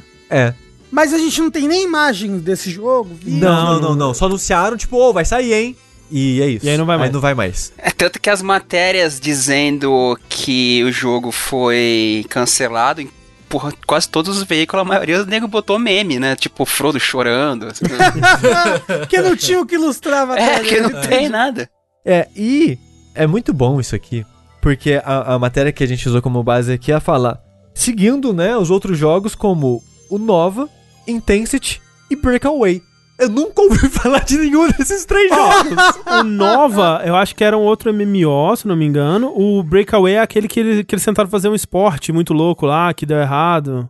Esporte muito louco? É, ele era, era tipo um basquete com combate, era uma coisa muito doida. Sei. Era, era basquete com K. Mas basquete que já é com K, não é? Ou não? Em inglês é. Em inglês, Então, basquetebol é. com inglês é com É um K maiúsculo, então. Isso. É, falaram, era um MOBA com futebol. acho que era, era futebol, era mais basquete, enfim. Mas a parada é que o único projeto que a gente sabe que tá vivo agora é aquele New World, que é o MMO que a gente falou recentemente no verso de Isso. notícias que tava dando ruim também. É, ele tá com data aí, né? Mas vamos ver se É vai que ele sair. foi adiado por muito tempo, né? Ele vem Sim. sendo adiado aí. Mas assim, eu, eu- lembrando de- né, que existem jogos de Senhor dos Anéis, eu lembrei que tem aquele do. aquele jogo do Gollum, né? Que tá sendo desenvolvido pela Daedalic, que o pessoal do Deponia. E Sim. eu fui ver como é que tava o jogo e. Parece legal. É, ele teve um eventozinho, né, que eles mostraram no jogo recentemente. É. Ô, André, André, André. Eu assisti Senhor dos Anéis, né, semana passada. Uhum. Com o Luca, que ele nunca tinha assistido, blá blá. E eu fiquei com muita vontade de jogar alguma coisa naquele mundo do Senhor dos Anéis. Nossa, como é legal o Senhor dos Anéis. Ah, mundo, pans. E aí, eu tava pensando em baixar o, o Shadow of Mordor e o outro lá of Mordor também. Eu esqueci. Aham. Shadow of War. É, qual que você acha que eu deveria jogar? O Off Mordor é muito um melhor. ou dois? Mas é muito melhor que o dois mesmo? Uhum. O 2 parece um mod muito louco do primeiro.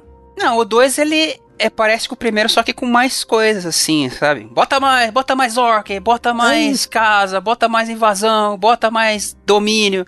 É tipo assim, no. no quando você, ó, a, a minha única referência são jogos musicais, né? Obviamente. Mas assim. você lembra no, no Guitar Hero quando tinha. Sei lá. Through the Fire and Flames, né? Aí a pessoa vai lá faz um, um mod de Guitar Hero que tem. É o Sanfona Hero. E aí todas as músicas são nível Through the Fire pra cima. É tipo isso o Shadow of War. Não em questão de dificuldade, mas em questão de coisa. É tipo tudo, assim. Tudo, tudo é mais. Ah, meu Deus, agora são super fortalezas 2000. E E o final verdadeiro era por trás de uma parada que era insuportável, que você precisava pra facilitar De pagar box, né? dinheiro. É, eu acho que eles tiraram algumas dessas coisas, eu não sei como é que o Tiraram. jogo tá hoje em dia, eu só joguei na época. É, todas as microtransações eles tiraram. É, então. Mas esse do Gollum parece legal, parece um joguinho de, de stealth, plataforma assim. Ah, teve um jogo do Play 3, não, do Play 4, que era de que você jogava com um Goblin, que era tipo stealth plataforma, lembra? Ah, sim, sim, é o. Como é que chama? Jogava com um orczinho, Ah, seis sticks. sticks. É, parecia, aquilo podia ser um jogo do Gollum. Podia, podia ser. Só precisa botar mais personalidade. Mas, mas assim, tem Rafa, duas. jo- joga o jogo de PS2, que é mais lucro. O Shadow of Mordor, ele é supostamente o melhor jogo de, de Senhor dos Anéis que, que tem aí. Mas os de PS2 são legais também. Os baseados no filme, sabe? O do Duas Torres e do Retorno do Rei. O do Retorno do Rei saiu pra PC também, ele é mais fácil de você jogar hoje em dia. O Duas Torres só pra PS2. E eu não sei se ele roda muito bem no emulador, não. Vamos jogar aquele mob, então, de Senhor dos Anéis, que saiu pra PS3? Tem isso? Teve, né? Morreu pouco tempo depois. Mas teve o MOBA free-to-play de Senhor dos Anéis. Uma ideia também, Edu, foi lançar Cyberpunk 2077 ano passado, na verdade. De fato, de fato foi uma ideia. Talvez não uma boa ideia ter lançado ano passado, mas foi uma ideia. E uma ideia muito lucrativa pra CD Projekt. Então foi uma boa ideia. É, pra eles com certeza. Pra nós nem tanto. Que talvez no- nos primeiros AAA Early Access sem ser anunciado da história. Mas que rendeu muita grana pra eles no lançamento. Que inclusive mais do que o próprio The Witcher 3 na época do seu lançamento em 2015. Consta aí que mais de 500 milhões de dólares. Eu acredito que seja fechamento de ano fiscal, né? Do, do- da CD. Em, fe- em fechamento, assim, o lucro total foi tipo 303 milhões em 2020 versus 90 milhões que tinha sido o melhor ano, o melhor ano deles antes, que foi em 2015, né? Então ainda assim, se você for pegar o fechamento, né, de, o balanço geral, digamos, ainda foi muito bom. Mas se você for pegar só em questão de vendas, como você disse, foi 562 milhões versus 210 milhões, né, do Cyberpunk versus Witcher. Isso porque o Cyberpunk lançou em dezembro e o Witcher lançou em maio, né? Então ele teve muito mais tempo pra vender ao longo do ano aí. Chegaram a mandar dado de se foi pré-venda ou se foi pós, depois Então. dos problemas do lançamento? Esse que é o lance, assim. É, o lance é, é que muitas dessas, dessas vendas foram feitas antes do lançamento, né? Ele já tava com a pré-venda estouradíssima, assim, o hype nas alturas. Acho que eu não me lembro de um jogo, pelo menos em memória recente, assim, com um hype tão grande como o Cyberpunk tava. E o pessoal comprou muito antes de, de jogar, né? E, e de saber o estado do jogo e tudo mais. E é engraçado, porque se você pega. é, Atualmente o, o Steam Spy, ele não. Os gráficos não são tão úteis quanto eles já foram anteriormente, né? Hoje em dia É, mudou o dados, algoritmo lá, não tá mais É. tão confiável assim quanto. é, tá mais nebuloso. Mas ainda você consegue ver gráficos um tanto quanto nebulosos, então se você for ver assim, de dia pra dia ou de um período curto de tempo, não dá pra tirar muita informação, não. Mas se você pega de um grande período, você consegue ver gráficos de é, jogos que são. que, que tem. Quantos donos tem esse jogo, né? Esse jogo tá na, na conta de quantas pessoas. E é engraçado assim, você comparar com o, o Witcher mesmo, no período aí dos últimos anos, assim, que o, o Witcher 3 ele vem numa escalada, né? Ele tá constantemente aumentando o número de, de donos que ele tem. Especialmente quando você considera o lançamento do- da série da Netflix, né? Que teve uma, uma subida grande, velho. Ele foi realmente de, tipo, 10 milhões de cópias vendidas pra quase 18 mil, assim. 18 milhões. É, um, que um puxou o outro, né, cara? Porque eu acho que se não fosse pelo Witcher 3, provavelmente não existiria a série da Netflix baseada só nos livros. ah, sim. livros- Com certeza. Não, a, a série bebe muito do jogo. E puxou de volta, né? Exatamente. E aí, quando você compara com o gráfico do Cyberpunk, que obviamente tem menos tempo, mas dá pra perceber umas coisas interessantes. Assim, primeiro que do lançamento pra agora, ele na verdade tem uma pequena queda, né? Ele, ele cai um pouquinho é, depois dos, dos primeiros meses ali, dá uma quedinha de leve, e ele se mantém muito, ele não cresce. Tipo, ele ainda tá vendendo, né? Então, é, eu acho que ao, longo prazo a gente vai ver esse gráfico crescendo, sim, porque ele ainda tá na lista dos jogos mais vendidos do Steam mas não é uma crescida é, substancial, assim, que, que você veria num jogo como foi o caso do, do The Witcher 3, assim. Então, ainda tem gente comprando, ainda tem bastante gente jogando, mas muita dessa, desse número absurdo de vendas não tá nisso, não tá nessa venda pós-lançamento, né? É uma explosão no lançamento e aí se mantém. E teve uma galera que pediu refund também, né? Será Pois que é. tiraram o número? Não, e, e se você considerar que na plataforma, talvez uma das plataformas com maior quantidade de usuários aí, né, que é o PS4, ele não tá à venda, né? Tá fora da loja. Então não tá contando vendas nessa plataforma também. Mas é porque não roda nessa plataforma. Porque você fala, ai, não tá vendendo no Nintendo Switch. Por que será? Não roda? Porra, não tá vendendo no Nintendinho também, né? É. E eles dizem que, inclusive, por conta disso, que eles querem continuar mantendo o suporte pra tentar arrumar aí, ó, o que tiver que arrumar no jogo. Mas é, é triste, cara, porque cada patch que eles soltam quebra outra coisa que, que não tava quebrada. É, tem isso. É aquele negócio que, tipo, você cobre aqui e descobre lá na ponta.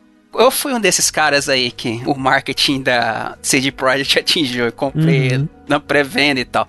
E eu tive os problemas de bug, né? Assim, de ver, sei lá, o cara se materializando em cima do balcão, essas paradas. Mas crash feio mesmo, igual aconteceu com muita gente, eu não cheguei a ter, sabe? Mas bug eu vi direto. Inclusive, eu fiz um save que eu- é clássico que eu tô fazendo a cada lançamento de patch que eu tenho uma, uma pedrinha no canto da rua assim. E é incrível que os carros eles passam e todos os carros eles batem violentamente naquela pedra. E a cada patch tem esperança de que Será que Pô, vai ser cara, agora, né? É. vai agora o carro vai passar e não passa, sabe? Mas como é que tá o estado do jogo hoje em dia, assim? Porque eu vi, né, saiu acho que um patch grande recentemente. Sim, a gente falou dele, acho que o Tengu não tava, né? Aí eles soltaram o patch do patch depois. Né? Sim, Mas, sim. tipo, como que tá hoje em dia o jogo, assim? Foi tipo isso que o Edu falou. ele- eles corrigiram muita coisa, o jogo tá com certeza melhor, mas é, introduziram outros problemas também, né? Tinha. que a gente comentou que parece que você se chamava o- o- um carro que você tinha na sua garagem e spawnava no lugar todos os carros do jogo, assim, e travava. Bom, legal, E legal. dava umas paradas legal. assim. Eu não sei se já corrigiram, é possível que sim. Mas o jogo tá muito melhor hoje em dia do que tava é, anteriormente, especialmente no PC, né? Que é a versão que eles estão focando mais. Eles ainda não fizeram muitos é, upgrades para versões é, específicos para versões de consoles. Acho que eles vão fazer isso quando eles forem lançar as versões de Next Gen mesmo. É. Consertaram bastante fazer. coisa. Você vê aquele vídeo do Croby Cat lá, que, cara, é triste de ver. Consertaram muito daquilo que Ah, rolou tá. lá. Pô, esse vídeo é muito engraçadinho. Mas você acha que vale a pena a Sony, então, fazer um remake desse do Cyberpunk 2077? Dá pra Naughty Dog que ela faz um remake aí. bonito. Ó, fa- faz mais sentido do que o Last of Us. Isso é verdade. A Naughty Dog vai fazer um make. É, mas não, não vai ser um remake, né? vai ser um make. É. eu, eu acho, eu acho que vai chegar um ponto que eles vão dar. uma- Porque um maior problema foi nas versões de console base, né? No caso, o- Play 4 normal Sim. e o, o Xbox não o X, né? Sim. Que tinha gente que. O Felipe, a- amigo nosso lá do Reload 99, ele via borrões assim na, na parada. Não conseguia ver nada no Uhum. Xbox normal e devolveu o ridículo, é. jogo. né? E eu acho que vai chegar um ponto que os caras vão ter que desistir dessas versões base e apostar aí na. Será, será que eles vão fazer tipo o Kickstarter que prometia jogo de Wii U e aí cancelava no meio, assim, falava, ah, gente, canse... ah, não vai, não vai ter não, gente, cansei, foda-se. Acho que talvez eles façam isso mesmo, né? Seria louco. Mas Tengu, tô cansado do futuro, me leve para o passado. Então vamos para o passado. Gonna take you back to the past to play the shitty games that suck ass. Não, no caso, só lembrei porque a gente tem, a gente tem conversado, nosso, nosso grupinho do Telegram, tem conversado muito sobre os astros do YouTube de outrora, Isso é verdade, isso é verdade. né? Você diz o grupinho da patota louca, esse daí? pata- esse, o Patata Louca, esse aí. Então, né, essa galera tipo Spoon, um pouquinho do... do- Nostalgia do- Critic, Nostalgia né? Critics, esse pessoal aí. Então me veio a cabeça a memória agora. Mas não vamos falar de jogo ruim que chupa cu. Pelo contrário. Não. Se bem que o jogo é mais ou menos antigo. O fato é que a Capcom finalmente, finalmente, finalmente vai lançar, puta que pariu, é, os Ace Attorneys que estavam condenados a estar presos ao Japão no ocidente, finalmente. Ai, meu Deus. Estamos falando de dois jogos, na verdade. Dois jogos que vão sair. Isso me surpreendeu.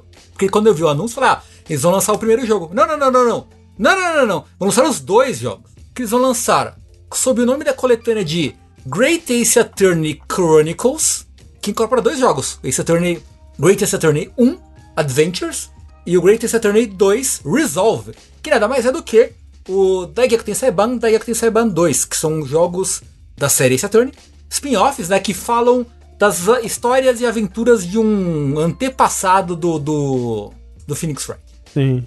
Ô, Tengu, mas aí eles vão fingir que não é no Japão também? Porque é engraçado, né, que o Ace Attorney aqui no ocidente, eles fingem que não se passa no Japão. E aí, tipo, tem um Ace Attorney, sei lá, quatro, que eles vão pra uma vila japonesa, assim, clássica, e eles ficam, ah, na verdade é a Flórida, sei lá. É tipo Chaves, né, cara? É, é Acapulco, eles estão em Acapulco. Isso. Aí que tá. Porque esses jogos não se passam no Japão. Meu Deus, eles passam na Inglaterra. tan, tan. Eles se passam na Inglaterra. Ah, que nem o moço lá que usa chapéu. E tem uma sobrinha. Inclusive lá ele encontra o Herlock Holmes. O Herlock Holmes. Não, assim, é porque eu acho, Tengu, que o primeiro ele é na Inglaterra, acho que o segundo é no Japão, se eu não me engano. Eu acho que pelo menos um pedaço do segundo é na Inglaterra também. Ah, bom, enfim, eu não joguei Mas, realmente. o primeiro, Mas o assim, primeiro se passa majoritariamente na, na- na Inglaterra. Mas tem isso, né, do que o pessoal tava falando, né, do, do Sherlock Holmes, que, no, que isso é coisa da, da localização, porque no original é só Sherlock Holmes mesmo, né? Sim, sim, sim, sim. É o mesmo. É o só o Sherlock Holmes. Mas você sabe por que eles fizeram isso, né? Por quê? Você lembra de- o, no, depois do Enola Holmes, a família. A Ah, família é, Sherlock Holmes isso, saiu né? processando todo mundo? Isso é verdade. Ah, todo mundo. coisa, então, né? aí eles acham que era melhor, eles falaram, né? Melhor não, não, não esquentar a cabeça com isso, vamos só usar Sherlock Holmes aí. E uma da. Uma, tem uma personagem também que é a Watson, né? Que é uma menininha de anime, obviamente. Exatamente. Como, como o Jesus mandou. Exato. né? Mas é, muito doido, né? Esses jogos saíram. O primeiro saiu em 2015, então ele é um jogo meio velho já. É tipo, tem seis anos e uns quebrados. E ele era de 3DS, né? Era de 3DS, é. É muito louco isso, né? E foi do nada. E tá, a gente tá de boa seguindo a vida aqui. Ah, então aquele jogo lá que a gente ignorou por seis anos? Tomem no PS4, no PC e no Switch. Tá aí. Assim, obrigado, Capcom. Obrigado, obrigado. Não, fico feliz, fico Não, feliz. não, eu, eu fico bem Eu feliz. também, feliz. Eu tô falando de verdade, não tô sendo sarcástico, não. Pelas fotos, parece muito, muito divertido. Parece é, na vibe dos Phoenix Wright de, de 3DS mesmo, né? Com aqueles gráficos bonitos, cel shading assim. E, E muito bonito. É. Eu queria dizer que o jogo eu acho, tô achando ele bem bonito. Eu não tinha visto muito, eu sabia da existência dele e tal, mas começou só no Japão, 3DS, nu- nunca foquei muito no jogo. Design de personagens muito mais sóbrio, mais bonito. né? E a capa do jogo tá bonita pra caralho também. A capa é bem bonita mesmo. Bem, bem bonita. E aí, o jogo tinha sido lançado também pra, pra iOS, né? No Ah, Japão, sim. mas o- só, também só em, em japonês. Enfim, vai sair, como o Steve falou, em, né, pro PS4. E ele vai sair em 27 de julho. Olha só. Sim. Então tá aí já. Daqui a pouco, estamos aí é, jogando esse torneio. Eu tô muito feliz. Porque é uma série que eu gosto muito. E que, assim, é um, é um daqueles jogos que você tinha dado por perdido já, né? Porque, né, como a gente falou, porra, tá- o primeiro saiu faz seis anos, sabe? Uhum. Tipo, falar, se não saiu até agora, não vai sair mais. Não tem porquê. E, no entanto, E falta, que nem o Icarilel apontou, agora falta só o 2 do Miles, né? O Investigation. o Gekten Candy 2, né? Investigations, né? Que É. em, em inglês, é. Falta esse. Mas assim, eu, em teoria, gosto muito de Ace Attorney, né? Eu acabo passando. Em teoria. Eu acabo passando mais raiva, assim. Mas assim, é- é- são jogos que, que me prendem sempre. Eu, eu passo raiva, mas eu vou do início ao fim. Eu acho que eu terminei todos. Não, acho que eu só não terminei aquele do. O que tem o outro menino, como é que ele chama? Apollo Justice. O 4, o Apollo É, Justice. só não terminei Porra, esse. acho. Cara, não, esse, eles criam nomes fantásticos. Eu acho que Phoenix Wright é um dos melhores nomes É da história de todas as mídias. Nome próprio de personagem, assim, é É bem, é fantástico. bem bom, é bem bom. Eu só eu não joguei o 6, que é o Dual Destinies. Esse eu joguei, esse eu joguei. Eu não joguei o 5 eu joguei, o 6 eu não joguei. Esse, Tengu, spoilers vagos. Mas tem um Ah. momento que eles explodem uma bomba no tribunal, Aham. só que a justiça não pode parar. Então Caralho, você top. faz um, um julgamento ali no tribunal com o teto explodido, as coisas tudo destruídas assim em volta. Não é no 5 aí que acontece isso? É assim, é porque é, é um de 3DS, acho que é o primeiro de 3DS. É, então, é o 5. Ah, tá. Então tem mais Porque- um de 3DS. Porque até então, eu tudo bem, tenho, então tem mais dois. tem o redesign do, tem o redesign do Apollo. Que ele parece o, o Apollo Revengeance, que é com, a- com o tapa-olho. Exatamente. E, é, É, não, então eu não joguei. Qual que foi o outro? Dual Destinies, que é, que é o. Acho que é Dual De Não, o Dual Destinies é o 5 ou... Eu não sei. Eu não sei os números, não sei os subtítulos em inglês. O 6 é Spirit of Justice. Spirit of Justice, isso. É. Dual Destinies é o 5 mesmo. Enfim. É, mas dizem que é bom, o 6. Tengu, você já jogou o Professor Layton? Não, a Agnes jogou e não gostou muito. Não, mas eu acho que você devia jogar e gostar, hein? Ia ser legal se você Eu acho que você deveria jogar e gostar. E gostar. E gostar. É, é- é igual quando o desenvolvedor japonês anuncia o jogo. Isso. Espero que você goste, hein? Espero que você look forward. É. Por favor, espere por ele e goste. Pois é. Enfim, tô feliz. Obrigado, Capcom, de verdade. O Professor Layton, aparentemente ele tem uma história legal, né? Depois tem, sei lá, viagem no tempo, os caralho tudo. Ah, não, e, a- e as pessoas choram quando joga É, o Professor Layton. Só que o, quando você vai jogar, você tem que ficar resolvendo o puzzle de palito de fósforo. Aí eu falo, ah, Mas, ô, mas isso é legal, é usar a cabeça. André. eu não gosto, eu sou burro. Eu sempre lembro daquela aquela tirinha do Penny Arcade clássica do, do, do preto de foto lá. Do I have 12 matchstick? Aí o cara, fuck you! Do, do, do, do, assim. É, eu só queria completar aqui que várias pessoas no chat falaram que esse compilado do 1 e 2 vazou nas coisas da Capcom. Ah, é verdade, tava lá no, no coisa, né? No, no É. Giga Leak. Eu não Capcom. li o Giga Leak pra ter surpresa na vida. Isso. É a única coisa que me traz felicidade é anúncio surpreendente de É. videogame. Por exemplo, Dragon's Dogma. Tá lá? Não quero saber. Não quero saber. É. Dino Crisis tá lá? Eu acho que tava, porque eu vi uns rumores, mas não quero saber. Ó, mas se Dragon's Dogma tiver, eu quero saber sim, me valem. É. Eu- por exemplo, eu sei que não tem Bassara. pois é. Arruinou meu dia. Você Já, só deu um entendeu? Ctrl F Bassara, né? E seguiu sua e vida. não tinha. É. Mas, mas não vai ter um Bassara novo aí que já anunciaram, Tengu? Não. Então eu tô confundindo com outra franquia. É.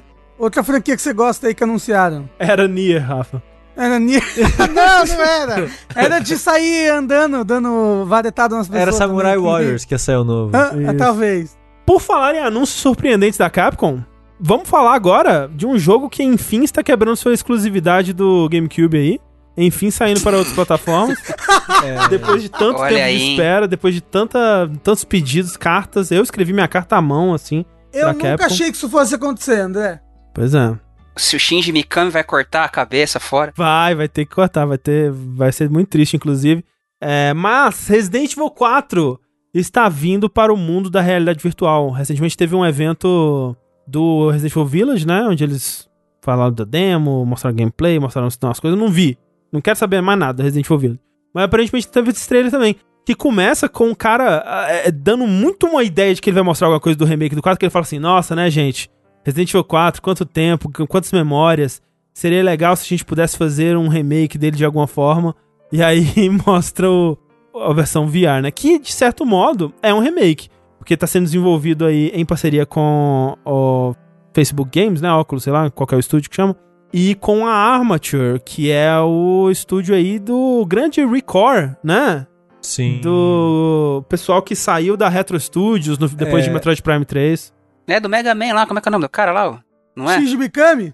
Não, o não. Record é do, do Inafune. Do Inafune, né? O Inafune trabalhou no Record. É, ele trabalhou junto com o Inafune, exatamente. Mas o Inafune não faz parte do da Armature. Só uma parceria ali. Um estúdio aí famoso por jogos como Batman. Blackgate, alguma coisa. Exato. É por aquele demo do, do Mega Man em primeira pessoa, Mega Man X em Que primeira nunca pessoa. saiu. Exato.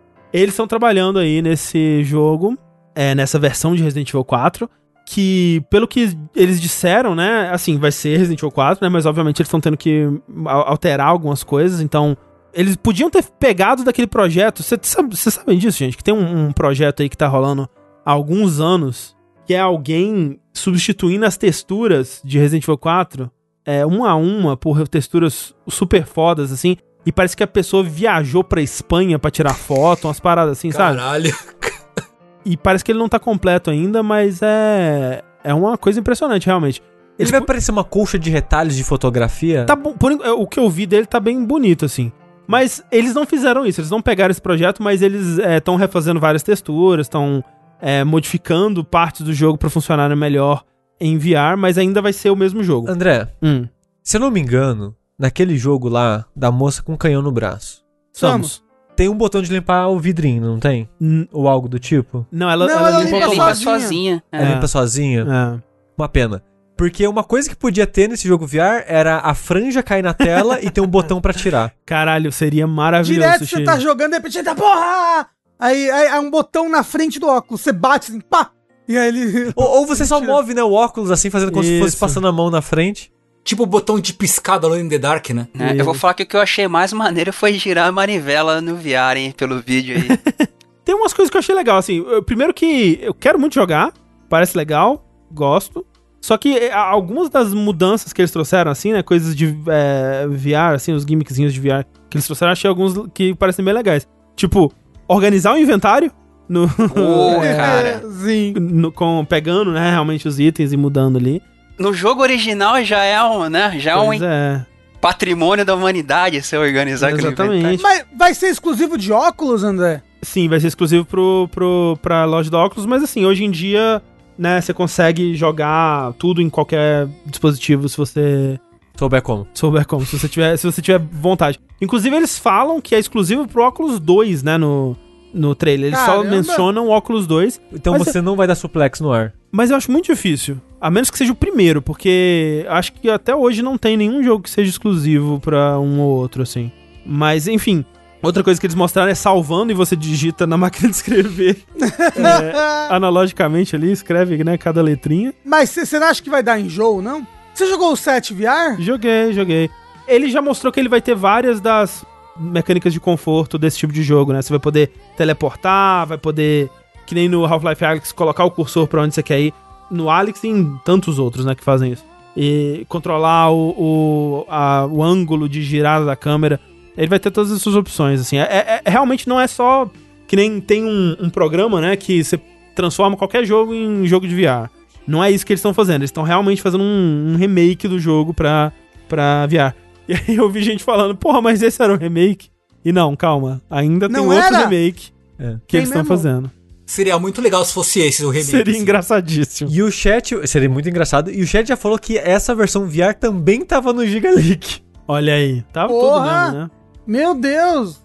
É, eu, eu tava ficando. Eu, eu tinha ficado me perguntando. E as cutscenes, né? Como é que eles vão fazer? Ou, ou então partes de Quick Time Event, assim, tipo. Leon correndo da pedra. Será que você vai correr em primeira pessoa ainda? Suplex. Porra, um suplex. Putz, o suplex agora eu tô triste. Até o chutaço. Vai ser foda em VR. Eu não sei como é que eles vão fazer, acho que não vai ter chutaço. Ah, a, aquela cutscene que é cheia de Quick Time Event gigantesca de luta com faquinha.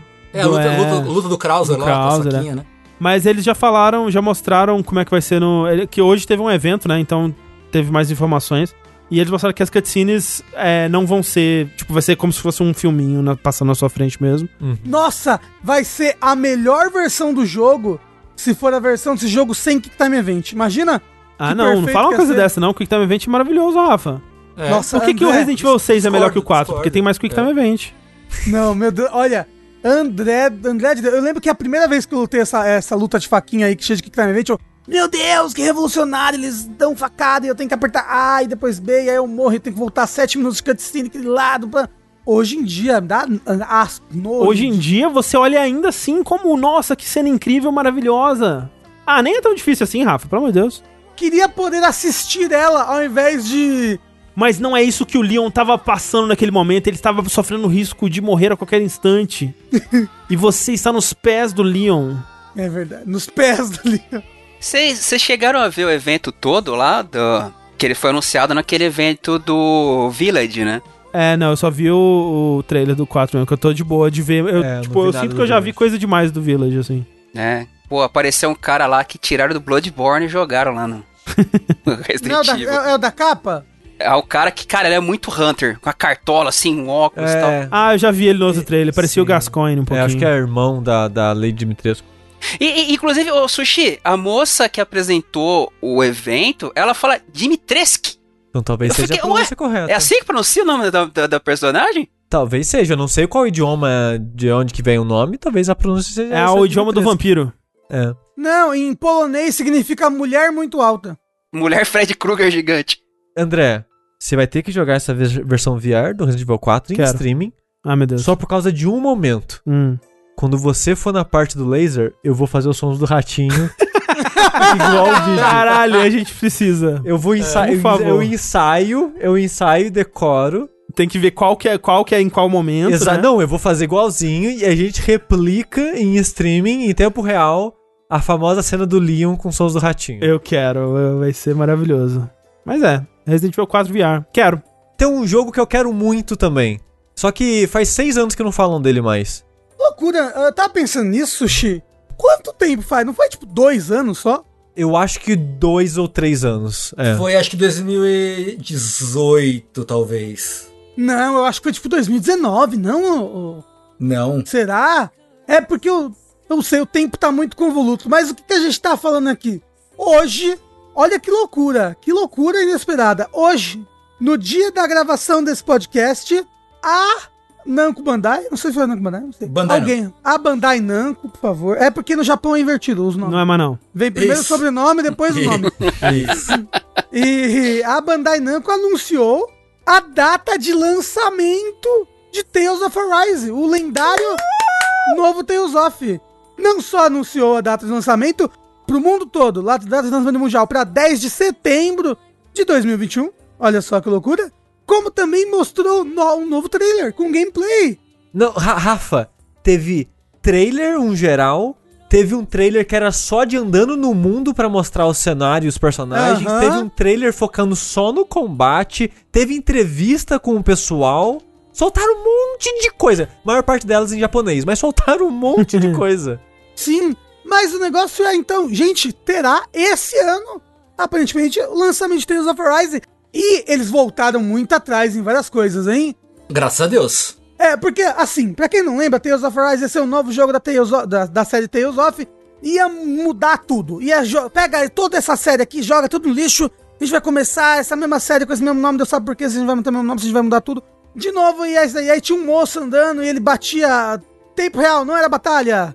Não era. Não entrava numa batalhazinha, lembra? Não era isso? Em tempo real, não era batalha.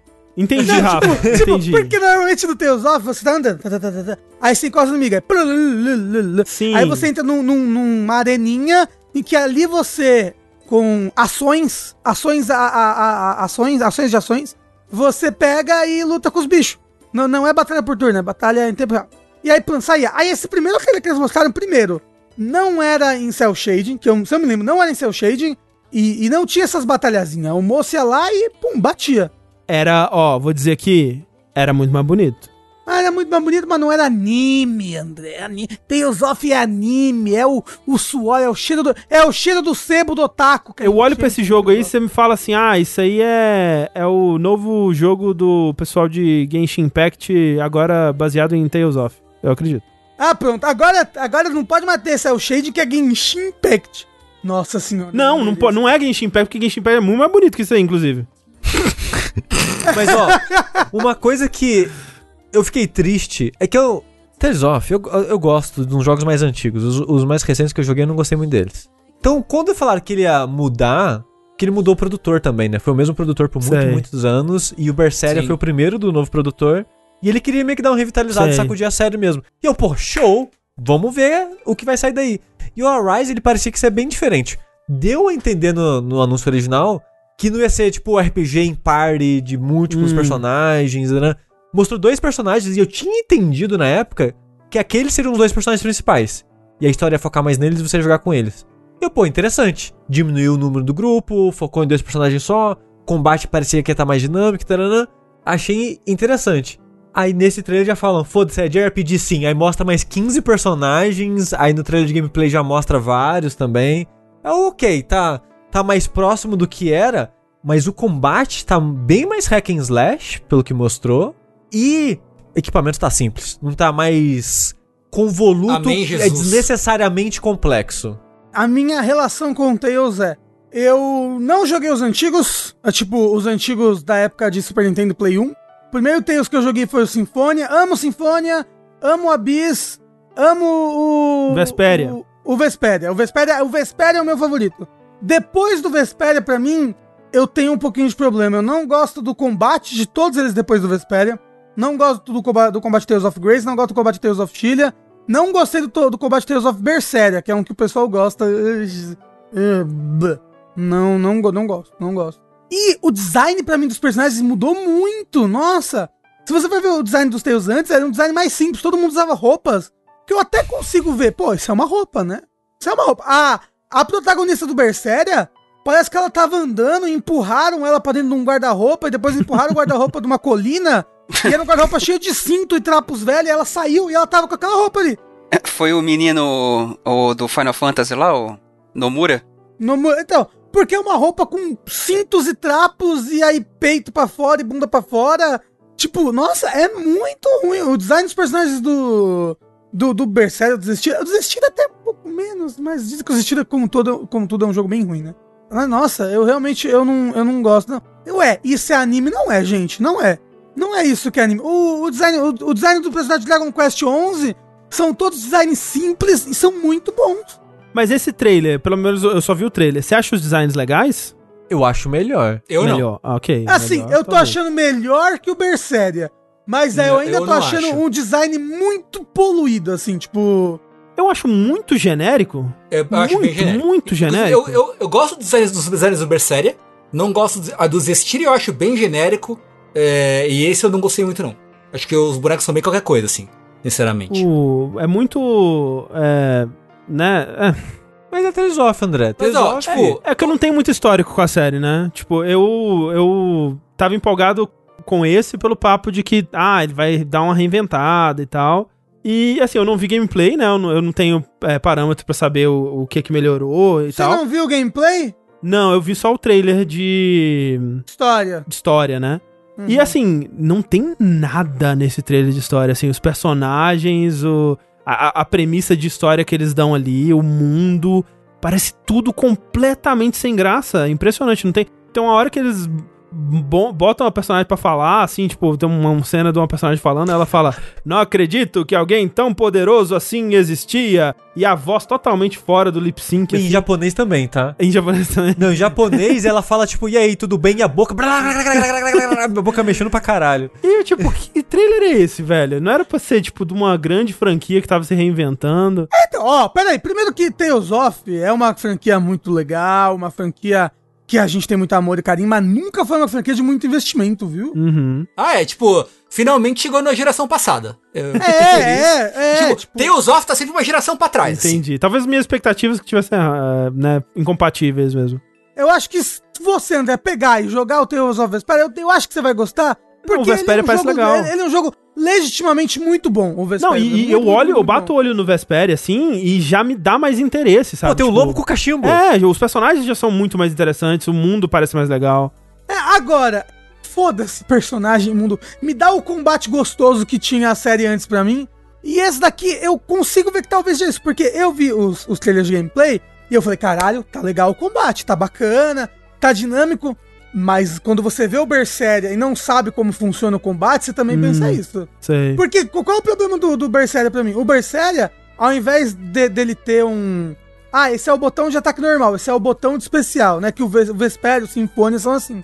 Né? Você tem o botão de ataque normal, o botão de ataque especial, e você bota os especiais de acordo com a direção, como se fosse Smash, sabe? Especial pra cima, você bota uma coisa, especial Sei, para sei. outra coisa.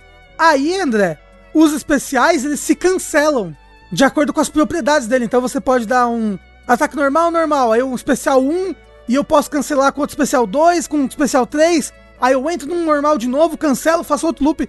Isso é muito divertido, parece meio que um jogo de luta, assim, sabe? Só Hum. com comandos simplificados. Tipo Smash.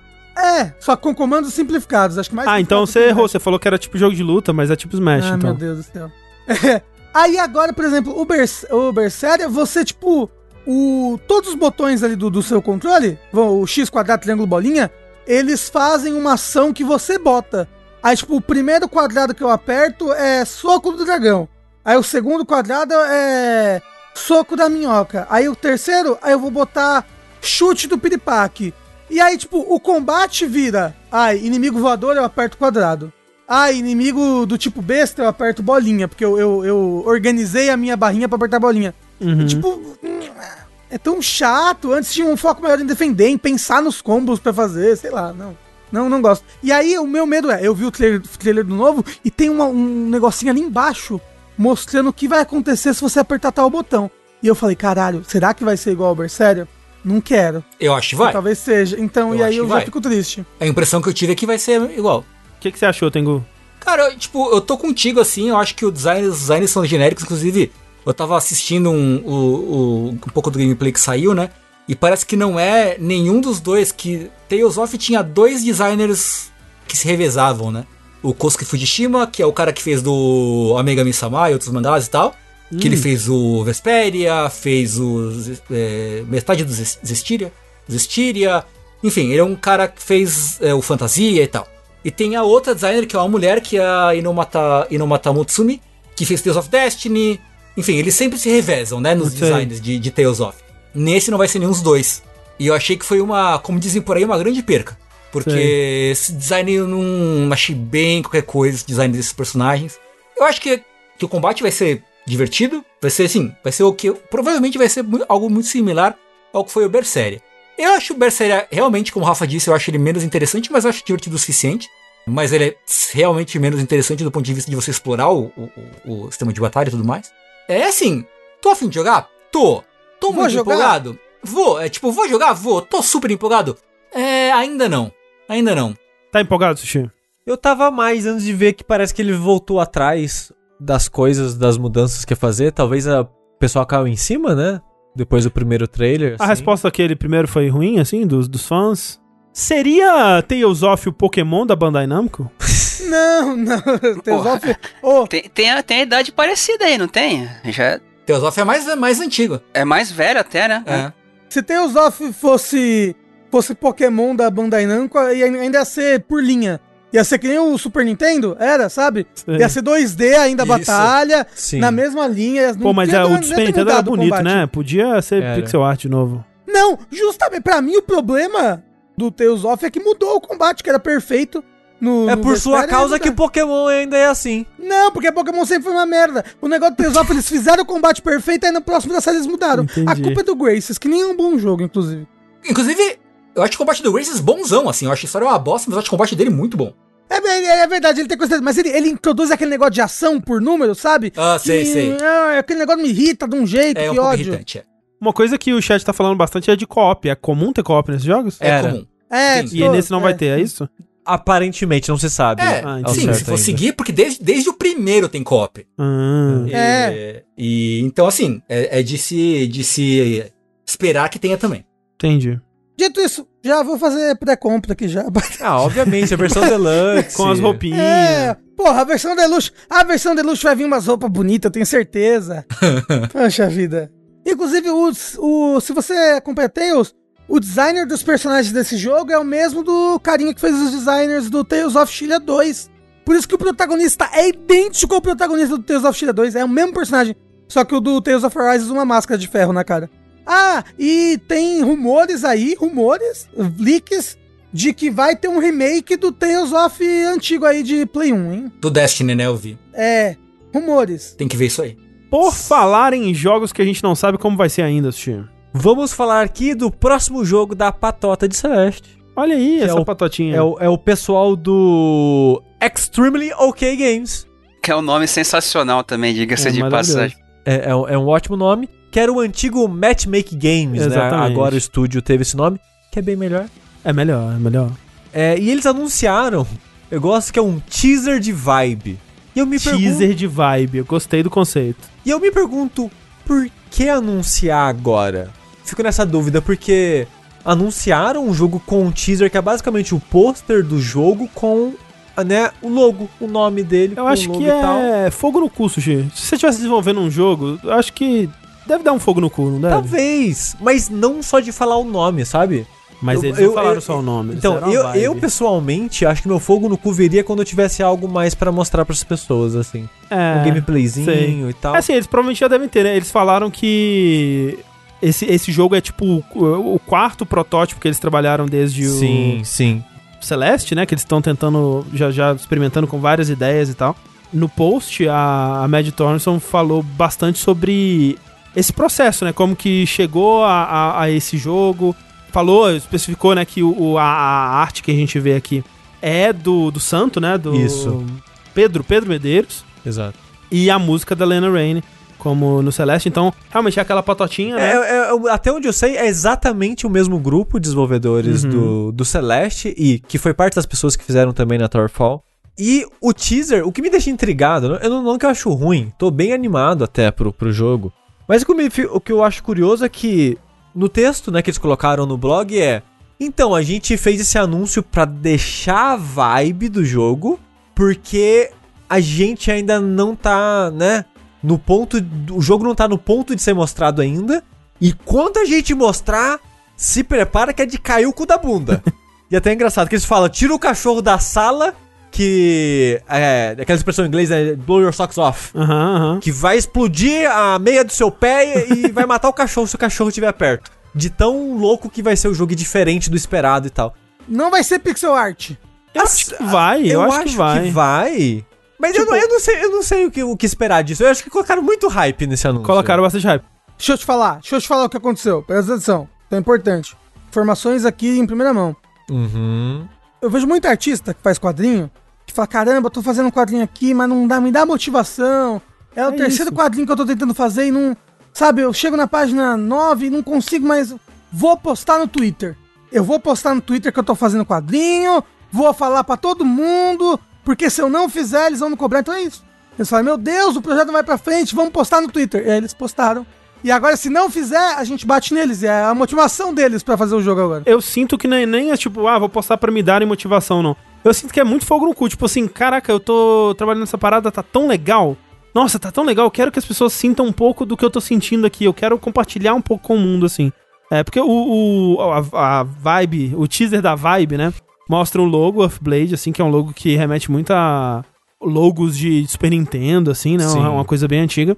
E a arte mostra um mundo meio.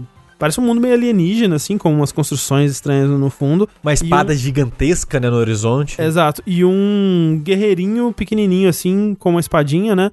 E, assim, a coisa, a coisa principal que eles falaram é que esse jogo vai ser um Explore Action 2D. É. E aí, você sabe o que significa, Metroidvania né? que chama. Não, Rafa, é buscação em português. Exato, Ah. buscação. Explore Action. Explore é action, buscação. É. Exatamente. O, mami, é, o- a pessoa falou assim: Tomara que não seja pixel art, blá blá. Não, gente, tem que ser pixel art. A pixel art Celeste é tão linda. Eu quero um buscação pixel art Não, sim. é, não, com, com o Santo fazendo a arte, Tipo, ele faz arte é, tradicional, digamos assim, mas a especialidade dele é pixel art, né? É, assim, eu consigo ver sendo um jogo bonito sem pixel art, mas eu não tenho nada contra se for pixel É. art também. Não, eu inclusive prefiro que esteja. Uns pixel crocante na minha tela. E, mas a parte triste da notícia é que fala: o jogo não vai sair tão cedo assim. Sim. Porque ah, uma das primeiras coisas que aparece né, no textinho é falando: Ah, uma coisa que me marcou foi no lançamento do Celeste, em algum fórum da vida, alguém comentou: Nossa, poxa, esse jogo é muito bom, né? E tal.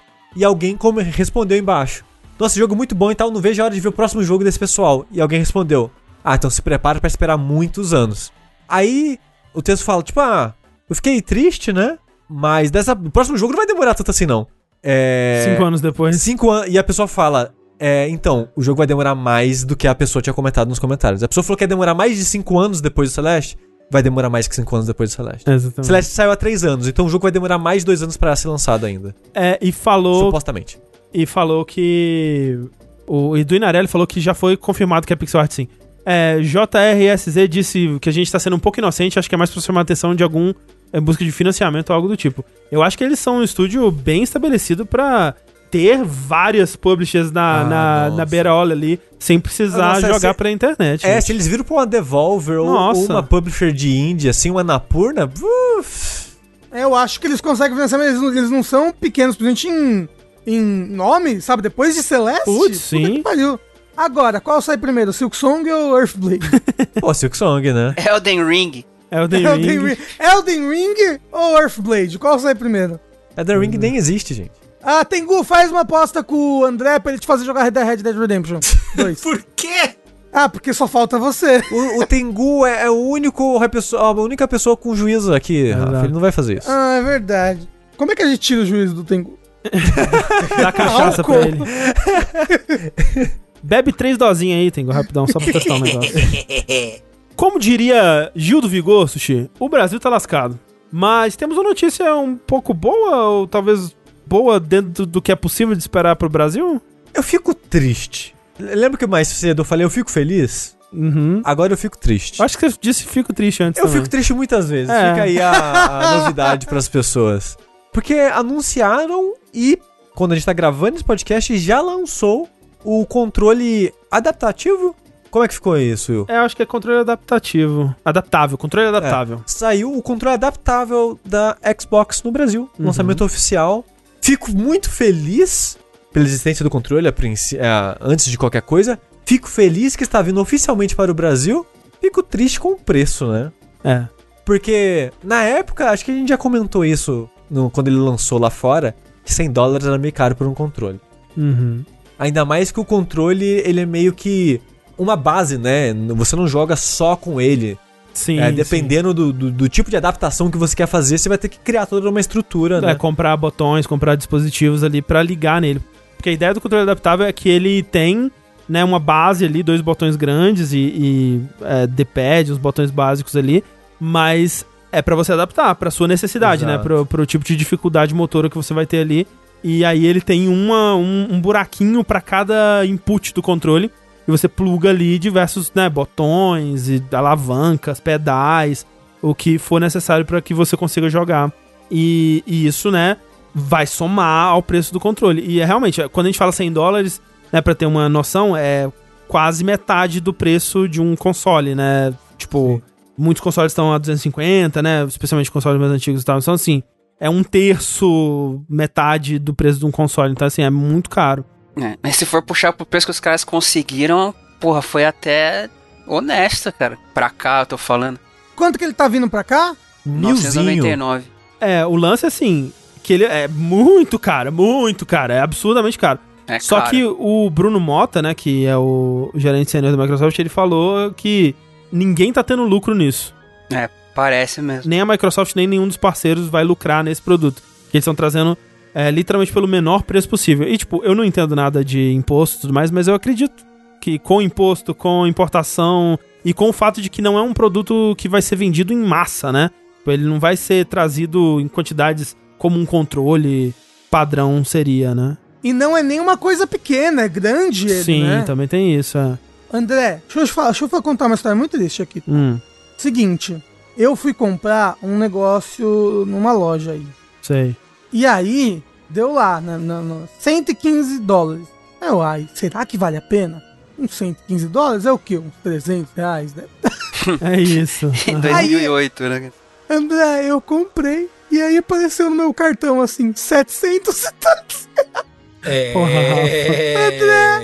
André, saiu muito, cara. No momento, eu, eu admito que eu dei uma... uma eu, sabe? Dei uma choradinha ali. Eu fiquei... Olha, é, eu não sou bom de matemática. Eu lembro a minha tristeza no dia que o cartão da PSN de 50 dólares bateu 100 reais o preço, Rafa. Nossa. Pô, cara, esses dias, esses dias eu gastei 7 dólares e achei um absurdo já. Que, que porra. Não, é ridículo, é ridículo. A gente, eu achei que ia dar uns 300 reais no máximo, não deu. Mas, a- assim, eu acredito também, conforme o André comentou, que os caras estão vendendo pelo que pode, mesmo até por conta de ser um, um item muito interessante. Vocês lembram daquele vídeo do cara que adaptou pra filha e ele postou no Twitter a reação dela jogando Uhum. a parada? Não sei se vocês chegaram a ver. Era do, Do do, Zelda. do Switch, né? Do Zelda. É, que- adaptado pro Switch. Inclusive, essa é uma das vantagens, né? Você pode adaptar pra Sim. porrada Tipo, de coisa. É, que você pode, tipo, você vai precisar comprar um adaptador de USB daqueles que deixam você ligar outros controles no PS4 Aham. no Switch, né? Mas dá pra fazer, dá pra fazer. E tipo assim, o, a, a grande vantagem desse controle é justamente isso que ele você consegue mandar fazer para suas necessidades. Hoje em dia tem pessoas que vão fazer isso. Só que no fim das contas vai sair ainda mais caro, porque vai ser uma coisa muito customizada e tal. E esse controle te dá uma base pra você fazer o seu a partir dele, né? E isso já é muito muita coisa. Não, esse controle ele é muito sensacional. Tipo, é um projeto sim. muito bacana. Muito, muito bacana. E levando em consideração que ele é 100 dólares, talvez é pelo shipping, por ele ser um produto grande, talvez realmente mil reais é, é tudo que eles Imposto, consigam fazer né? pra trazer mais, é, mais imposto. Caralho, André. Será que eles vão comprar imposto? do Com certeza, Ra- Rafa. Rafa, Não, mas você acha. Rafa, e se vier por Courrier, empresa, as outras empresas que não correio, entre aspas, mas você tá fudido, você vai pagar o dobro disso. É o imposto. dobro, Rafa, é o dobro de imposto. Ah, um e tem negócio IOF, é. Tem IOF, imposto de importação. O fiz coitado de fazer carinho. Consolando. O Rafa está sendo consolado ao vivo. É, Rafa, pra você não ficar triste, eu tô esperando uma caixa gigantesca de board game que eu acho que a DHL vai trazer. E a DHL tem o imposto dela, que você paga os 60% aqui que a gente paga no estado de São Paulo, e a DHL cobra mais tipo uns 100% só porque é ela, sabe? Então não fica triste não que eu vou pagar uma facada aí também. O chat falou: a triste história de Rafael, perdeu tudo. Morando de aluguel? Sou eu. O que, que foi que você comprou, Rafa, de 300 dólares? Ai, eu. É um negócio que você bota no Switch e ele faz um anti-aliasing no Switch. Ah, não acredito que você... Rafa, isso não faz diferença. Não, o Damiani me falou que é ótimo. Falou. Ele falou e eu acreditei nele. Vai ser Aí bom. você vai pagar 1.500 reais no negócio. Parecia tão barato, parecia tão, tão de boa. Eu falei, 100 dólares? O que é 100 Rafa. dólares? Socorro, Rafa. Não, Ah. cara, mas é bom, assim, é, a gente Tomar Mesmo no cu, que- né, de vez em quando. Não, não, não, eu realmente. tô falando do controle no caso. Mesmo que envolva assim, seja dispendioso, né? Mas é bom, eu gosto de ver essas iniciativas que ainda mais que estão rolando também com os próprios jogos, até que eu, eu acredito que esse controle da Microsoft e o que os caras fizeram no The Last of Us 2 foi meio que um antes e depois, assim, Uhum. pra essas questões de, de desabilidade para pessoas que querem jogar videogame. E eu acho incrível tá tendo isso em muito jogo. Tá, tá sendo uma preocupação hoje, sabe? Que antigamente ninguém ligava, cara. Tipo, né? É, então. Tipo, é importante que alguém chegue lá e coloque uma barra, né? Tanto nesse É. controle, assim, ok, a, a barra é esse controle aqui agora, nesse preço, né? Tipo, outras, outras empresas, né? Que tem, né? Agora, tipo, a Rory, eu acho que ela tá fazendo controle adaptável. Outras empresas estão correndo atrás de, de fazer os seus próprios também. Ou então, né, as opções de acessibilidade, tipo The Last of Us, que né, não é o primeiro, mas ele setou a barra bem alto, assim. É bem alto. E obviamente não vai ser todo estúdio que vai conseguir dedicar o- os recursos a fazer o, o que eles fizeram, mas né, dá um bom, uma boa forma de mostrar como que pode ser feito, assim, né? Eu, eu fico. Eu sei que no Brasil agora, quando a gente tá na merda, o dinheiro não vale mais porra nenhuma. Tudo em dólar vezes 10, né? Quando trazem Uhum. pro Brasil. Tipo, o console de 500 virou 5 mil. Sim. O controle, né, de, 100 virou de mil. 100 virou mil. Mas será que mesmo lá fora eles não lucram muito com esse controle? É capaz que não, é capaz Eu imagino que não. É. Essa parece ser- ser uma, uma, uma iniciativa mais. Como é que chama? Um, um- De, de boa vontade com a marca, né? Assim. Então, é, eu, eu, não diria que é de boa vontade. Ah, Altru, que- mas altruísta, assim, vamos dizer, né? Não, não, não é isso. É, Tem, tem, por exemplo, quando você faz uma propaganda da, da sua marca, você pode fazer uma propaganda que. Que é pra- um pra produto ou Gerar boa que- vontade com a marca. Isso, ou uma propaganda que fortaleça o nome da marca, Isso. entendeu? Isso me, me parece ser algo, tipo, mais, tipo, isso fortalece o nome da Microsoft. Isso, isso, isso não, não é feito pra gerar lucro. Isso é feito pra gerar um outro tipo de valor sobre a empresa, sabe? Sim, sim. Tengu, Senhor, junho tá quase aí, Tengu. Alguém me salva. puta que pariu, né, velho? Caralho, estamos no fim de abril já. Para com isso, misericórdia, cara. Pra quê? Não, não, pra que ô, isso? Tengu, a gente, não, a gente tá no, no metade de fevereiro de 2020 ainda. É isso, é tudo um sonho. Quê? É. Quarentena? Acorde para ver o que aconteceu. no É o fevereiro mais longo da história. A, a gente, em janeiro de 2020, ufa, gente, vocês estão vendo o que tá acontecendo lá em, na Itália, lá em Wuhan? que loucura, nossa, ainda bem que não é aqui. Ainda bem que o Brasil, o Brasil não é o pior país a lidar com isso. É, não. Vamos lá assistir um Sonic, galera, vamos lá. Hahaha, esses italianos, né? Hahaha. é, Ah, Pray for italiano. Itália. É. Bom, pelo menos vai ter o quê? E3. Não sei se isso é um grande, se é um grande acalentador, assim, é esse, é- essa altura do campeonato. Mas enfim, independente de qualquer coisa, vai ter E3, como a gente discutiu na edição anterior do Vértice de Notícias. Vai ter E3, vai ser lá é, entre os dias 12 e 15 de junho, certo? E temos o quê? Algumas confirmações de outras coisas, outros eventos paralelos, eventos complementares é, que vão estar rolando aí junto com a E3. Por exemplo, o evento que todo ano é o mais esperado, todos nós, Uhum. né? Que é o quê? PC Game Show. Porra. Confirmado. Carimba, carimba pro passaporte. Tu. Tu. A gente, a gente assistiu ano, é, ano passado? Assistiu. Ou se assistiu.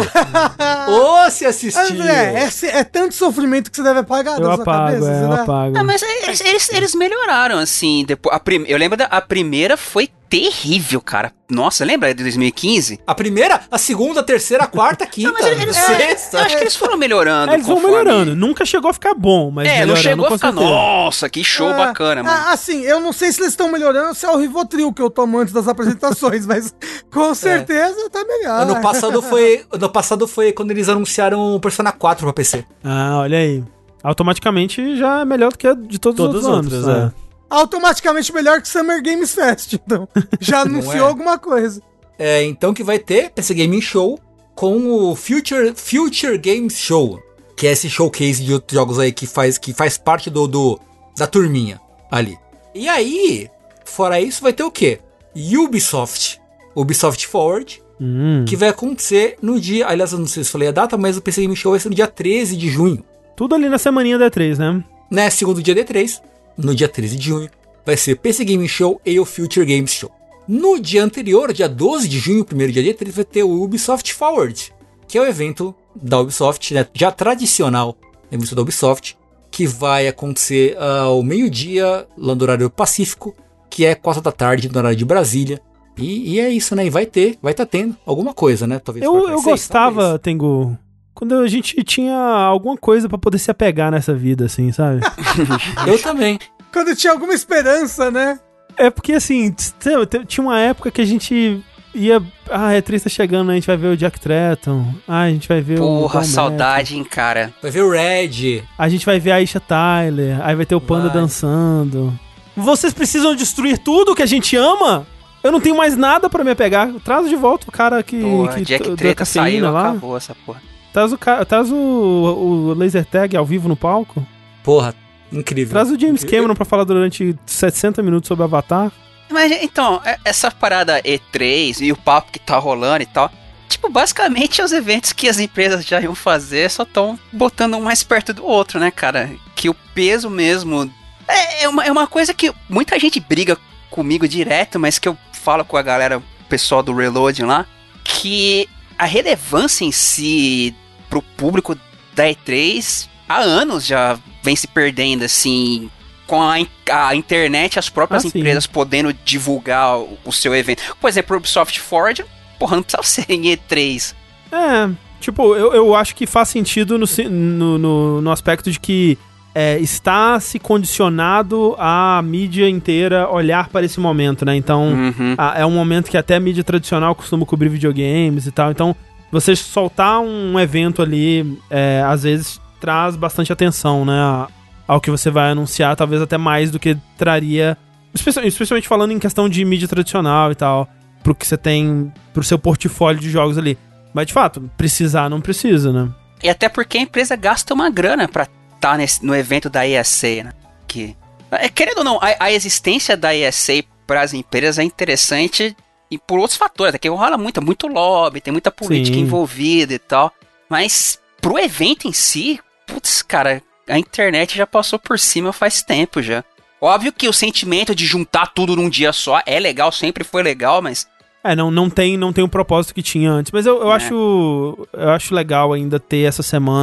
não É. Não, é como se eu estivesse colocando esperança de que vai ser bom esse ano. Eu não acho que vai ser, que fique muito claro aqui.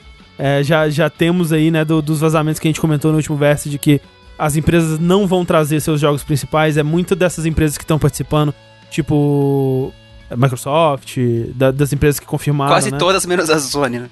É, elas estão participando mais pra é, ajudar, né, a ESA ali, dar, dar, um, dar um apoio pro eventinho do amigo ali, do que pra usar como oportunidade, porque definitivamente não é pra isso.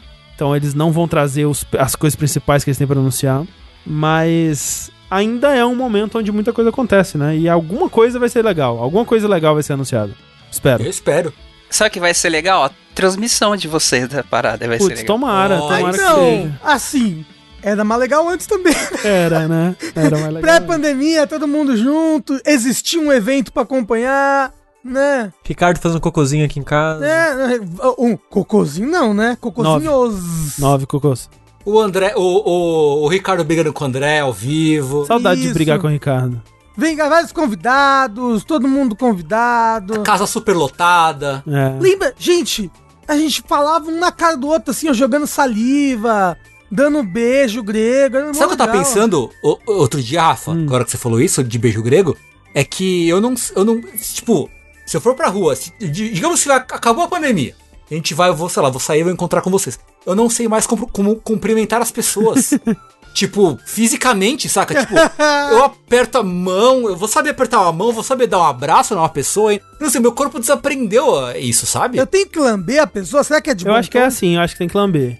Cara, eu acho o soquinho da hora, hein, Tengu? Eu acho que foi uma boa Ai. evolução aí. So, não, soquinho é muito coisa de hétero que não quer contato, pelo amor de Deus. Não, cara, tipo, pá, eu acho legal, assim. não, não- não, não, co- coisa de hétero dos anos 90 ainda, nem é um hétero atualizado. É, ó, Ó, eu- eu- ó, não, o negócio é, vocês já fiquem preparados, porque pós-pandemia é abraço, dedo no cu e lambida na cara. Tá, vocês todos aí. Pode ser lambida no cuidado da cara. Pode ser também. Abraço 69 de pé, que você pula uma pirueta, fica de você abaixo e abraça a Isso. pessoa. né? André, imagina, já vou na estrelinha já. Isso. Vai Exatamente, é muito assim. Bom. O Rafa, é, para quem não conhece o Rafa, ele tem um aperto, um abraço, né? Bem apertado, bem forte, bem gostoso, É verdade. que às vezes tira do chão. Às vezes dá uma falta de ar, assim. É, e eu já consigo visualizar em 2025, encontrando o Rafa pela primeira vez em muitos anos. André, Rafa dá um abraço. E quebra as, cos- as costelas não, de e, todos. come, e desaba a chorar.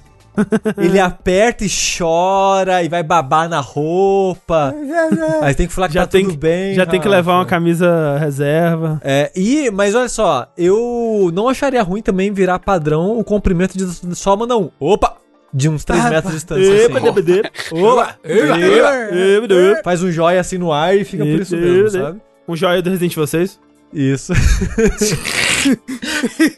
Ah, eu acho que o aperto de mão é maneiro. Um abraço. Eu vou, ganhar abraço também, Rafa. Tem que dar abraço, é. Vai. Vamos. Pós-pandemia.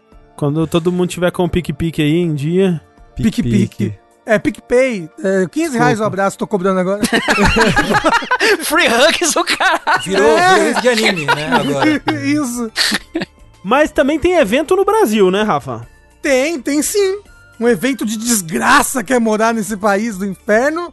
E tem um evento super legal que é o Brasil Indie Game Festival Show. Uou! Que é o Big, Big Festival. que irá acontecer, eu imagino, que de forma completamente online. Ah, sim, completamente online, sim. Dos dias 3 ao dia 9 de maio. Olha só, estamos muito próximos. Que, Tá chegando, é verdade. que mês é hoje? Abril. É mês que vem, Abril, também o conhecido próximo como mês mês é que vem. maio. É daqui a, tipo, menos de duas semanas, assim. Isso. Então, daqui a muito menos de duas semanas, ou muito mais, ou mais ou menos duas semanas, nós teremos o Big Festival e uma das presenças confirmadas, olha só, é a Nintendo. Olha Que loucura. Eu vou trazer o Silk Song do, da outra empresa. né?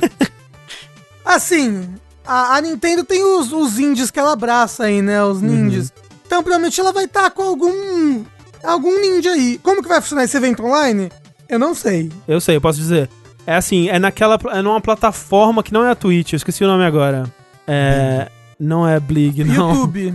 Não é Facebook. YouTube, é uma outra. É uma plataforma que tem um nome. Enfim, alguém vai saber aí. É uma outra plataforma que não é a Twitch. Mas é. Tudo vai ser Nimo. Nimo TV, isso mesmo. E vai ser tudo grátis, exceto as rodadas de negócios, né, e tal.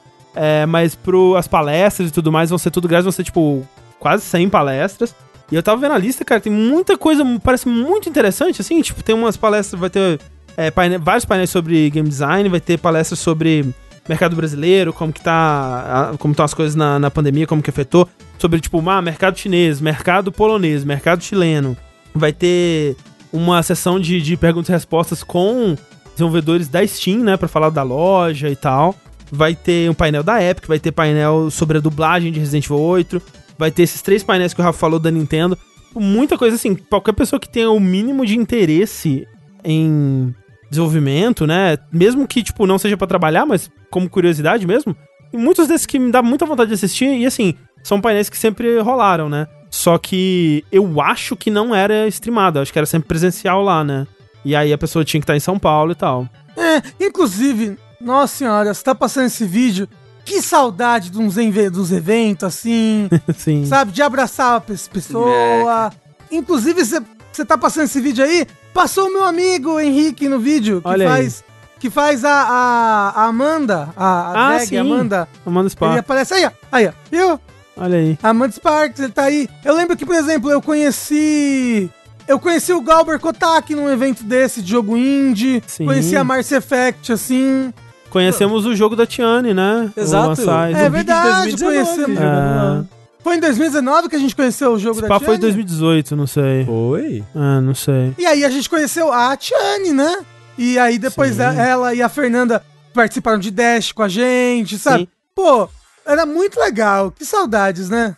Saudade. Eu tava assistindo esses dias a Falcão e o Soldado Invernal Hum. e batendo. Porra, mas caralho, como essa gente toda na rua, cara? Que, que, que, que mundo é esse que eles estão Né. andando um do lado do outro, sem máscara? O que eu tenho muito é sonhar. Nossa senhora, direto, tá no meio do sonho e o cara era máscara. Puta que pariu, esqueci a máscara. O que, que eu tô fazendo no shopping? Meu Deus! Eu acho que que engraçado que, aqui? que, tipo, por exemplo, a- a- as novelas da Globo voltaram, né? Algumas, não sei.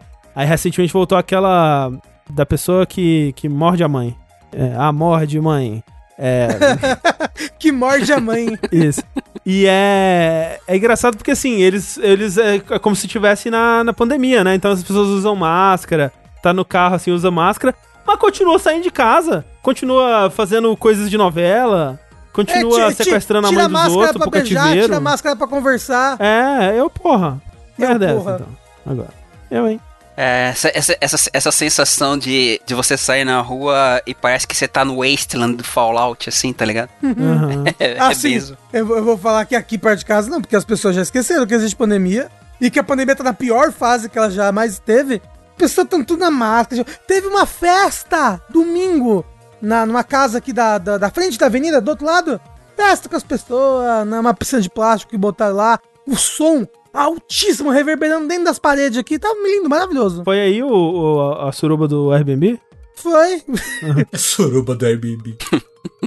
As pessoas fazendo suruba em Airbnb, gente. Pelo amor de Deus. Rafa, estavam fazendo em restaurante, porra.